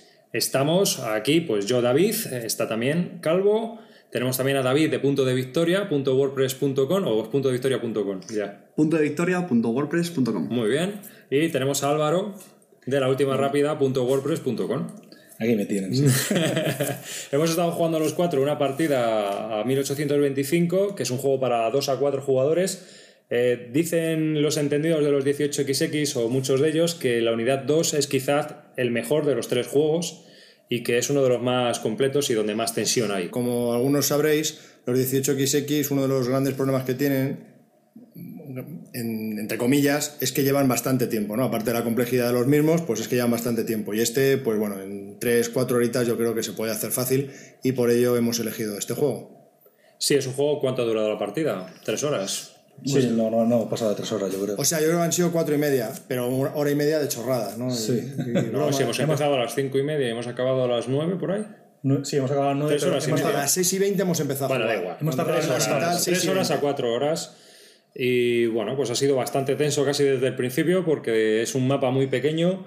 Enseguida empiezan las leches. David, no sé, tú que has sido una de tus primeras experiencias con un 10 1825.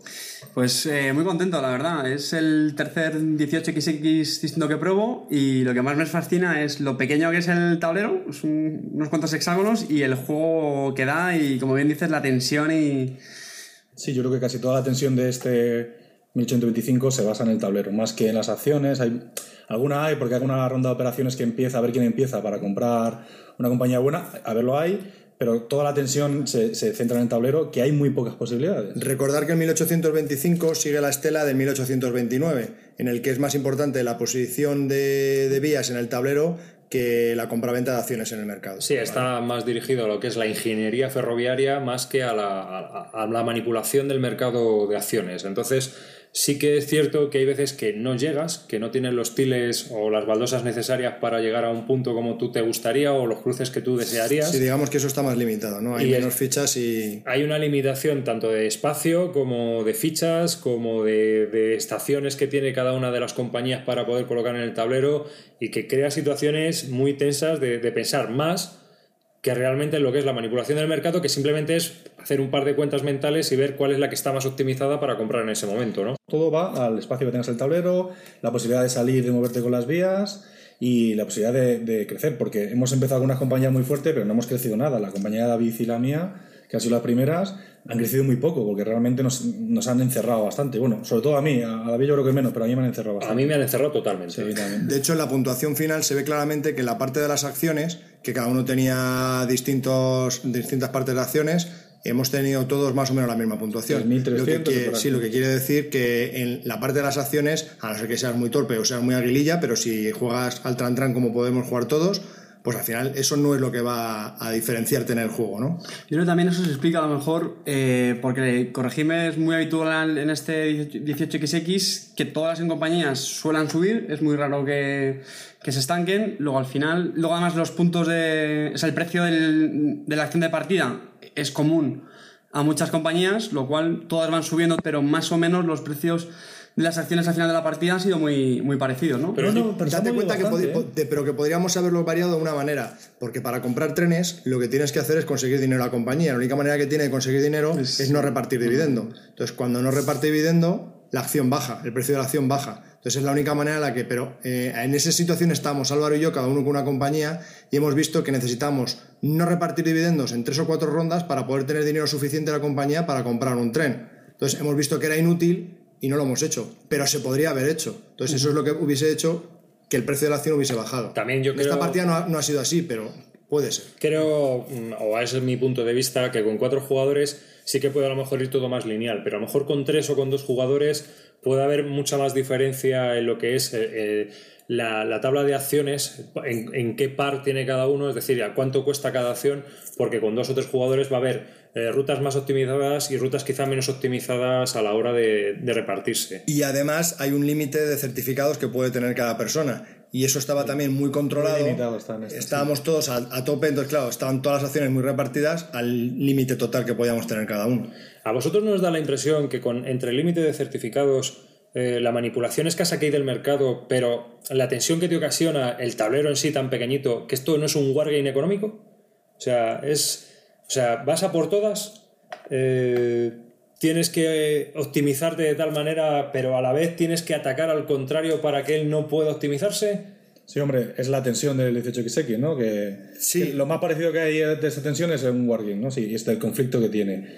Yo, vamos, a mí me A mí parece... es lo más parecido. Claro, yo me parece que le falta un poco de ataque, ¿no? Esa parte de ataque a lo mejor es muy, o es muy difícil de hacer, ¿eh? Ojo, Al revés, al revés. aquí- Lo que pasa es que no tenemos experiencia. Bueno, o puede ser por eso. Ese que- es el tema. Que lo que habíamos dicho Porque es él mani- me- él- yo lo he visto algunas ocasiones en algunas jugadas, pero que no eran las mías, y él me la- y David me lo ha dicho en una mía, que me ha dicho, tienes que poner la estación allí para fastidiar a Álvaro.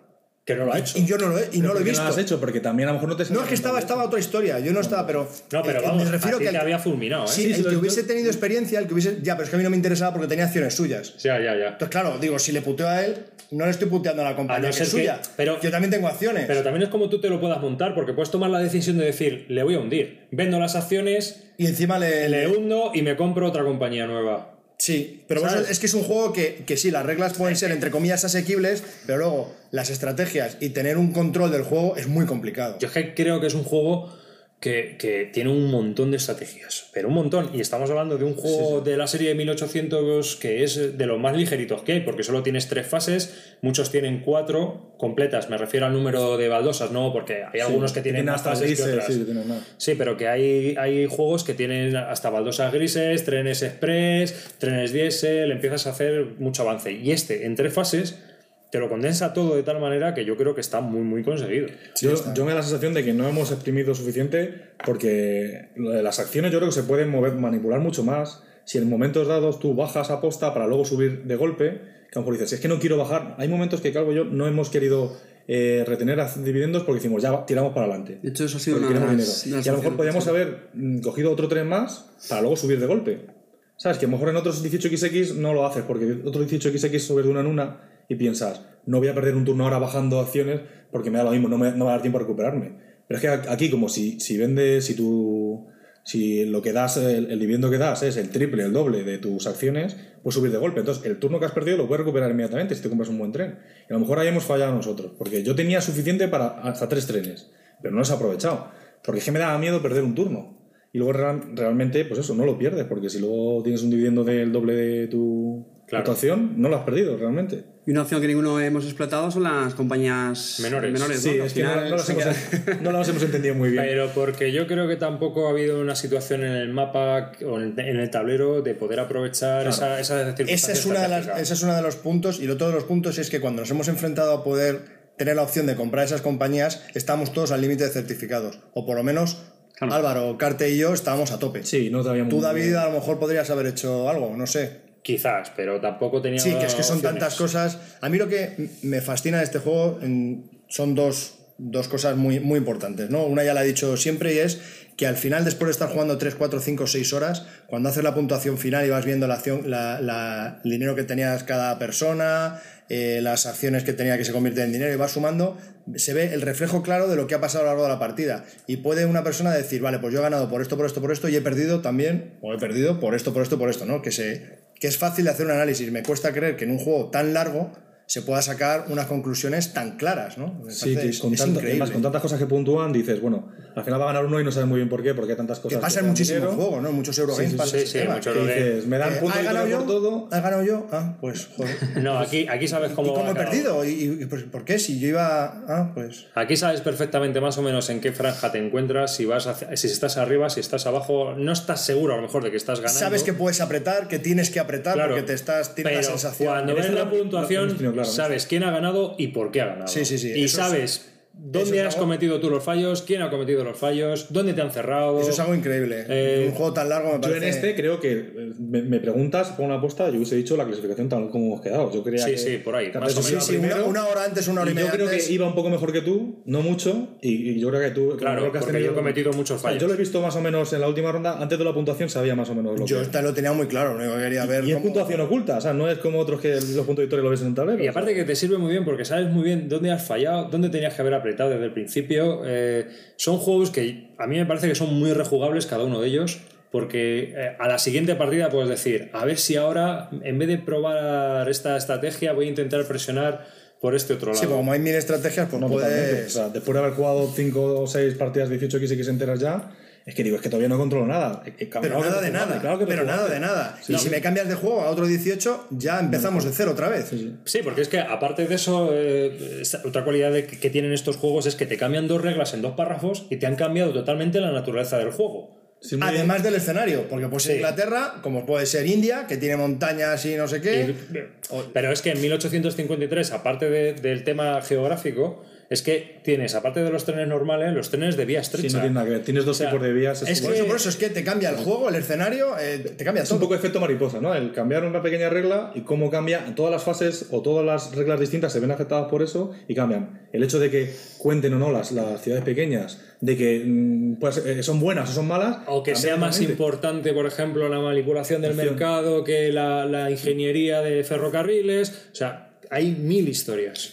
No obstante, eh, y algo, un comentario de una persona que se está introduciendo en, en el mundo de los 18XX y con poca experiencia, algo que me encanta de este género de juegos es que lo que estamos comentando ahora mismo, ¿no? que al final cada, cada uno tiene sus cosas diferentes, es lo suficientemente parecido para que pasar de un juego a otro sea bastante asequible, ¿vale? Y fácil para incluso un jugador que se está empezando, pero lo suficientemente diferente a la vez para que cada juego sea diferente, te dé unas sensaciones, te permita poner unas estrategias distintas en cada partida y eso es algo que me, me parece impresionante. o sea. Claro, de todas maneras, yo, yo creo que con este juego, si alguien quiere comprarse alguno uno o dos nada más, lo puede hacer. No tiene que pensar que tiene que comprarse 4, 5, 18xx. Con No, uno no. va dado. Nosotros lo que pasa es que Vamos somos un poco brutos y nos hemos comprado en total, tenemos 15 distintos. Nosotros somos unos viciosos, Sí, sí, sí, sí, eh, pero seguimos el que no punto hace del falta. nuevo. No hace falta.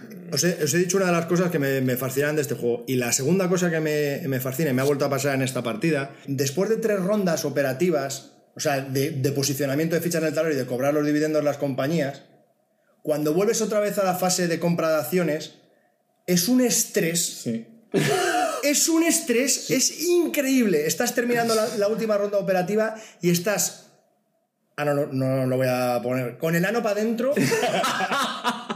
pero ah, sin, casi sin respirar, porque dices, hostia, verás ahora ¿sabes por qué? en la compraventa de acciones la que se va a montar. ¿Sabes por qué? Porque ti- tiene la sensación, a mí yo tengo la sensación de cuando llega una ronda de acciones después de tres operaciones. Que no llegas. Y, no, y además dices, ostras, es que ahora lo que hago, la cago, porque estoy tres rondas de operaciones cagándola. Y pienso que la anterior la he cagado, digo, es que tiene que haber comprado otras. Entonces cuando llego a la ronda de acciones digo, hazlo bien, porque te, va- te la vas a comer tres rondas de Sí, pero a operaciones. medida, voy a perder claro, dinero. a medida que va pasando, cada vez es más nervioso el, tener- que, el que llegue la ronda de Claro, porque acciones. entre ronda de acciones y ronda de acciones, todo lo que hagas se magnifica más. o la cagas más o lo haces mejor. Hay, Claro, una, hay una cosa muy curiosa de este juego que es muy bien, está, a mí me parece que está muy bien implementada y es el crecimiento exponencial. O sea, tú empiezas poquito a poco y llega un momento en que la locomotora económica va a todo trapo. Y cualquier fallo ya se multiplica no por 3, se multiplica por 9, porque las rutas son el triple de caras eh, y un fallo son tres rondas operativas que son tres, tres rondas de dividendos, es decir, que como comentas un fallo y pierdas un turno, has perdido un montón de ingresos que son puntos de victoria. Pero tampoco es vital. O sea, sí es cierto que. Si los demás cometen el mismo fallo que tú, Que es sí. significativo, pero. Pero bueno. Claro, porque lo normal es el A lo que fallo. yo me refiero de esto es Lo que, no es que, no, que, no, que no por una cosa de estas. Ya ha perdido. No, no, no. No, no, no, no, no. O sea, eh, No, porque lo, bueno que tiene ¿eh? este, lo bueno que tiene este juego es que aunque tú te das cuenta en muchas fases, porque nos ha pasado yo creo que a los cuatro, explico un poquito así muy muy por encima cómo va una ronda, ¿no? Primero hay una ronda de acciones, que es en la que cada uno individualmente va vendiendo todas las acciones que quiere y comprando solo una acción, y va, pues, me toca a mí, luego le toca al otro, así y me vuelve a tocar a mí. Cuando todos pasamos, vamos a la ronda de operaciones, ¿no? En la ronda de operaciones es donde cada director de cada compañía va posicionando fichas en el tablero y luego decide si con los trenes hace ruta y si paga dividendo o no paga dividendo, ¿no? Entonces la gente que tiene las acciones de esas compañías pues va llevándose la pasta. ¿Qué pasa? Que cuando se avanza en el juego, las rondas operativas, que son las que pones las fichas en el tablero y vas cobrando dividendos, pues hay tres rondas seguidas. Entonces, cuando se termina esta tercera ronda operativa, vuelves otra vez a la ronda de acciones, que es cuando compras acciones. Entonces, claro, ahí ya ves lo que ha hecho las, las- las compañías en tres rondas de operaciones, entonces ya sabes cuáles son las que interesan. Entonces, hay un nerviosismo, un estrés para ver qué es lo que compro, si la voy a comprar bien, si vendo esta pero luego va a funcionar. O que alguien se haya dado cuenta también de que una va a funcionar muy bien, dices, a ver si no se dan cuenta y no me la compran. Claro, claro, entonces dices, ¿quién, va? ¿Quién, quién empieza a comprar acciones? Yo voy el tercero, hostia, el tercero no. Porque realmente, ¿qué es? ¿No? Es unas fases apuestas, dice, yo apuesto porque este va a hacerlo bien. Y la ronda de operaciones es, vamos a ver qué es lo que pasa. Sí. Entonces, claro. Si has apostado mal, Claro, son apostado tres mal, rondas sí, de operaciones que la estás cagando. Es como si eso, Ah, es el momento de apostar. Y luego dices, vale, la he cagado, pues cuando llegue la ronda de acciones las vendo. Pero ¿y si vas el tercero? Y todos han vendido antes y en algunos juegos eso te puede pasar factura porque cuando vendes el precio de la acción baja, en este caso Sí. no. Pero en la mayoría de los O no 18 puedes vender todo porque hay un máximo de acciones que se pueden vender en la banca, un 50% suele haber. Entonces, a lo mejor tú no puedes venderlas, ¿no? Claro, y te quedas ahí pillado. Entonces, el, el momento en el que termina la, la última ronda de operaciones y, se- y te enfrentas a la ronda de acciones, a mí me produce un estrés tremebundo. Sí, sí, tienes que verlo. Además, eso, muchas veces porque una mm, compañía le ha hecho mal en una ronda de operaciones, no tienes por qué venderla. Tienes que pensar cómo va a ir a futuro. Es que todo es a futuro, no es. Ah, es que es evidente, hay muchos juegos de acciones que es que yo creo que está claro, o, o, o parecido a acciones, que está claro que tienes que comprar. Es que este va mejor y este va peor. Pero en esto no, en esto no me parece tan claro. No, es que porque puede cambiar la fase. doble- Espera, espera, es que. Lo sé para la ronda anterior. Digo, si hubiese comprado en la ronda anterior, hubiese comprado esto. Sí, pero sí, ahora sí no lo hubiese, tengo tan claro. Pero es que son dos factores: es a futuro o no. Porque tú puedes tener una cosa, una idea a futuro, pero como a alguien se le ocurra poner la ficha de estación de otra compañía en tu línea, Es lo que te iba a decir. tu línea, tu visión de futuro, ya está, a replantear porque ya un no. cambio de fase Ya no, no. no solo implica no solo implica que tú eh, vuelvas a cobrar beneficios, sino que tú también tienes la oportunidad de aumentar tu capacidad ferroviaria, de mejorar las vías y mejorar las vías puede significar mejorar una zona de estaciones y eso implica que o te puedas expandir o le puedas cerrar a alguien o le puedas putear Sí, de o manera porque- que o le cortes claro, o eh, porque la otros expandan, porque otros expandan, me cierra a mí. Exactamente. Entonces, hay que tener mucho cuidado y estar muy al ojo de lo que está pasando en el tablero y de lo que están haciendo los demás y, y por dónde se mueven, ¿no? Y yo creo que eso te lo da la experiencia y todavía eso, yo en mi caso no lo tengo cogido del Además, todo. es un tablero de cuántos? De, cua- de 6 por 4 es que yo qué sé. Y no lo ves, es que es muy difícil verlo. Tú imagínate en un 1853, que es un tablero enorme. O sea, el poder saber exactamente quién te va a cerrar o no. pues- Y además que este tablero era muy pequeño y no hemos puesto to- no hemos ocupado todos los espacios espacio. que había No, disponibles. por no hace falta, es que en realidad no es un juego que. O sea, con poco, con poquitas casillas tienes ya montado el lío, no necesitas un tablero. Y qué lío. Sí, sí. y qué lío. Y este, y este juego, es que lo que me impresiona del 1825 es que por todo lo sencillo que es, se pueden combinar todas las unidades y yo creo que se puede hacer un pedazo de tablero que es que yo no sé, o sea, no sé el tiempo que puede ser, pero las leches que puede haber ahí, ¿sabes? Las Pues que pueden jugar hasta nueve jugadores eh, y yo creo que pueden ser, pues eso, todo el día. Realmente, Fácilmente. sí, si tienes No. limitado el número de, de juegos de 18 que que te quieres comprar, si ya has decidido que te quieres comprar, en 825 está muy bien porque lo puedes crecer. Dices, voy a jugar solamente con dos o tres amigos, vale. Que que llega Ya, ya, y la dos. gente quiere jugar, pues te compras otro. ¿Sabes? No sé. Es, ¿Y ¿Creéis que este tipo de juegos pueden jugar nueve personas realmente? Sí. ¿O sea, es demasiado Bueno, tiempo de espera entre para mí turno y es un- turno? para mí eso es un el único problema es tiempo. Eso es unas jornadas. No, pero yo digo un poco por tiempo de espera entre turno y turno, es que al final nueve personas estás esperando un poco el turno de otro. No lo digo por la duración de la partida, ¿eh? lo digo por los entreturnos. Vale. Es verdad que el juego te absorbe mucho, te hace mucho pensar un date poco. cuenta de una cosa. eh, tú estás en tu turno pensando y Sí, sí, estás sí, sí, mirando. Y están todos mirándote. Y nadie y a lo mejor llega un momento en que te dicen, bueno, decídete. Pero casi todo el mundo está Sí. mirándote porque dice, si hace esto, va a pasar esto. Si hace lo otro y compra la otra compañía, va a pasar esto otro. Y entonces yo tengo que hacer eh, otra cosa muy distinta. O sea, mm, hay... Sí, es- hay pero un ese tiempo muerto, lo que dice el ese tiempo nueve, muerto, tío. en 9, joder. Sea, no, y aparte de que el problema del 9 es que a lo mejor un tío está en Edimburgo, tú estás en Londres y realmente lo que haga el de Edimburgo a ti te la pela, ¿sabes? O sea, no Sí, se te le va a va, le afectar. va a influenciar a, a dos o tres que te va a están arriba. afectar en la fase, en la última fase, cuando ya hay trenes express Es como, que jugar pueden a subir y dos, bajar. es como jugar a 2 o 3 18xx en las primeras Sí, fases. realmente, pues- hasta que se una todo, que ya te afecte todo. Y entonces ya está el follón que ya es que es un mare magnum eso que no es ni juego. ¿no? Claro, porque realmente en este, como el tablero es tan pequeño, siempre hay interacción entre los cuatro jugadores. Claro. Pero si pones un tablero tan grande, Por eso dicen que- cuatro están en un sitio, cuatro en otro, y es como si fuese dos partidas. Por eso te dicen que este es de lo mejorcito que hay, ¿no? Porque es todo muy concentrado, hay unas leches impresionantes y una tensión de, de espanto. Pero independientemente de, independientemente de lo que hemos dicho, que, que sí, que parece ser que el 1825 es un gran juego introductorio y si quieres, aquellos que quieran muy difícil empezar, de conseguir. pues bueno, eh, hay varios factores. Uno, que es difícil de conseguir y dos, que no es tan sencillo. No. Las reglas son bastante raritas la primera vez. Yo la primera vez que leí un manual de estos pensé que me estaba leyendo algo de Tolstoy en polaco. O sea, yo no me estaba enterando de nada. O sea, Sí, sí, las primeras veces. no- Y encima están, por norma general, los reglamentos de este tipo de juegos están bastante mal escritos. ¿Pero por qué? Porque no creo que tenga mucha gente, muchos playtesting y mucha gente que se lo lea. Es muy difícil. Esto no es un juego que se juega mucho, entonces es muy difícil hacer unas reglas que lo lea mucha gente. No es como eh, Os- eh, Rosenberg, bueno, eh, que, que dice que tiene, no sé cuántos, mil partidas de prueba antes de, de sacar un juego esto. Esto es muy difícil. Y vaya reglas que hace el Y pollo. luego encima hace unas reglas malas, pero bueno. Entonces, es difícil. De todas maneras, tampoco le ponen mucho interés, yo creo, los que hacen estos juegos en hacer unas reglas muy bien explicadas porque van a un sector... vamos a- claro, Porque muy eso claro. sí, eso también os digo que una vez pasas el primer escalón de haber jugado el primer juego y haber tenido las primeras reglas y haberlas comprendido, que tiene un traguito, en lo siguiente va rodado. Porque nos ha pasado, cuando empezamos otro 1800, otra partida de otro juego de otro 1800, y nos sentamos los que ya hemos jugado, las reglas se explican en 5 minutos. Porque es, aquí cambia esto, esto, esto, ya está. Sí, de hecho el 44, que parece uno bastante complicado, el de Suiza y tal, tiene muchas cosas. Túneles, eh, compañía de montaña, no me pareció al final tan complicado. Son Era- 10 minutos, te explico lo que, claro. lo que cambia con respecto a otros y ya está. Claro, las excepciones. ¿Qué pasa? Que claro, cuando es tu primera partida te tengo que explicar cómo es todo el mecanismo, más las excepciones, más... Os voy a pedir una cosa, a ver, mm, valoración del juego con respecto a los juegos en general y valoración del juego con respecto a otros 18XX. Yo si queréis empiezo, como ha dicho antes Javi, mi valoración de los 18XX es un 10, porque ahora mismo es... No, este juego, con respecto a los 18XX. O sea, con, Ah, respecto a, con respecto al 18XX, yo lo tengo claro que me gusta un poquito más complicado. Me gusta un poquito de más reglas raras. No, no sé por qué, realmente no las aprovecho luego porque con esto tengo de sobra.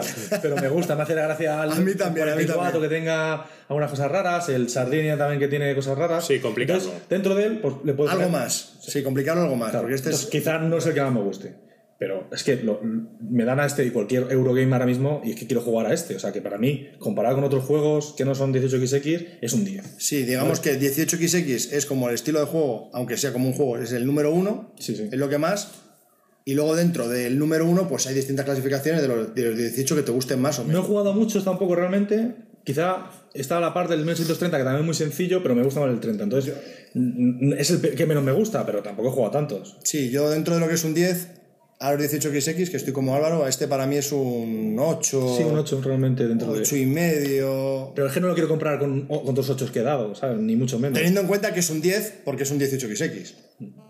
Es un 18XX bueno, que también habrá malos, que no hemos jugado. Sí, me da el igual. problema- el problema es- Aunque sea malo, prefiero jugar a ese que a cualquier Eurogame. el problema es que creo que no hemos jugado a malos. Es ¿no? que no hemos jugado No ninguno jugado malo. Es que a lo mejor juegas uno malo y dices, bueno, tío, pero es que esto Vale, no bueno, pega pues, ni con cola. Ver, por el momento no me ha dado. Claro, realmente por eso no quiero decir que es el peor 18 que he jugado. No quiero decir esa palabra porque va a sonar como que la gente lo quiere descartar. No, lo que pasa es que no he jugado a 18 que he A mí me parece, con respecto a Eurogames o otros juegos, eh, me parece que es un 10, eh, porque no es largo, es dentro de lo que cabe bastante accesible como juego, dentro de su complicación, tiene multitud de estrategias, tiene, es un juego con mucha tensión, es un, juego, es un juego expandible que permite un número casi ilimitado de jugadores, desde 2 a, a, a 9, como hemos dicho antes, y dentro de los 18XX, para mí, también es un 10, por una sencilla razón, porque es accesible y porque tiene una duración que en ciertos momentos es, para mí es perfecta, que son una tardecita.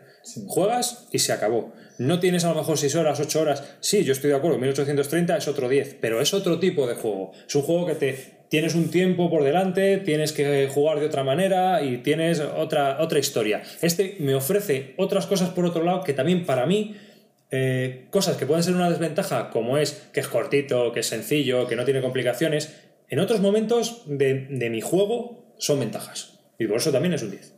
Claro, eso realmente importa la situación. O sea, si no puedes jugar a otro Es que es, es muy bueno por eso. Ese que- es el problema que tiene los 18 que sí, que dices que mínimo son 5 horas. Es que si tú puedes jugar 6 horas a cualquier juego, pues no te cojas este. Claro. Pero si no, si no, si estás con 3 horas, 4 horas, que es lo que tenemos, pues sí. Está muy ¿Y tú. Carte? Yo por ser un poco más, más, más estricto, bueno, más estricto, más, más negativo, que no me gusta esa palabra, eh, dentro de los 18XX, aunque no conozco muchos, solo Steve Holland y el Sardinio, ¿no? De 1865, comparado con estos dos, lo que sí he echado un poco en falta de este, eh, más acciones, no sé, más agresivas, ¿no? Que lo comentábamos un poquito antes. Que se puedan bajar el precio de las acciones cuando vendes muchas de golpe. Obligarle a Una que cosa que me gusta mucho del Steve Holland, Vamos creo a que sea el poder endosar la presidencia de la compañía a ¿Puedo decir otras. algo? A ti te estaban temblando las manos. Tú Hombre, claro. necesitabas más tensión. Sí, sí. Si le palma, si le pones más le palma. Amante, amante No, del- lo veo, estaba temblando y decía, Estoy- estoy- lo veo a ver, un poco, lo veo un poco flojo. Estoy de acuerdo, estoy de acuerdo con, con Carte en este sentido. Pero ¿no? es que, se le da una salsa a estos juegos que a mí me parece impresionante. O sea, yo, amante del Brass, Twilight Struggle, Three Days. Tenso, vamos, está la partida. De hecho, sigo sudando todavía, yo creo. El hecho sí de que Pero cuando- esa, joder, es que la salsa de esos juegos de pum, peto esta compañía, se la endoso a este, a ver qué haces ahora, que se ha quedado sin trenes. O que cuando cambias de fase que te quedas sin trenes, la compañía tiene Eso que es, comprar uno es. por obligación y se monta un pollo tremendo. Claro, pero eso en, en otros juegos, efectivamente, es, es- es mucho más fácil que ocurra. En este, más complicado. Por eso yo, poner algo que, bueno, que en otros sí que me han gustado Sí, más. sí, a mí ¿vale? estoy de acuerdo. Y, dentro del género, eh, vamos, estoy absolutamente encantado con, con el género y sí, sí, sí, es, un- es una experiencia, es algo totalmente distinto. Pues hasta aquí 1825 de Francis Trejan.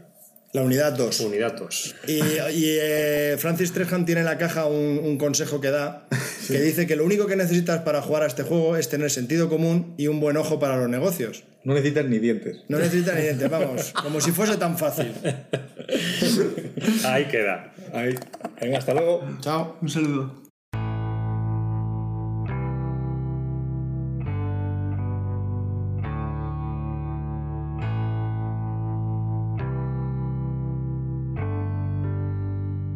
Pues hasta aquí este episodio número 42 del podcast de Bislúdica. Recordad que podéis enviarnos un correo a bislúdica.gmail.com eh, visitar nuestra página web y dejarnos un comentario en, en bislúdica.com O vernos por ahí.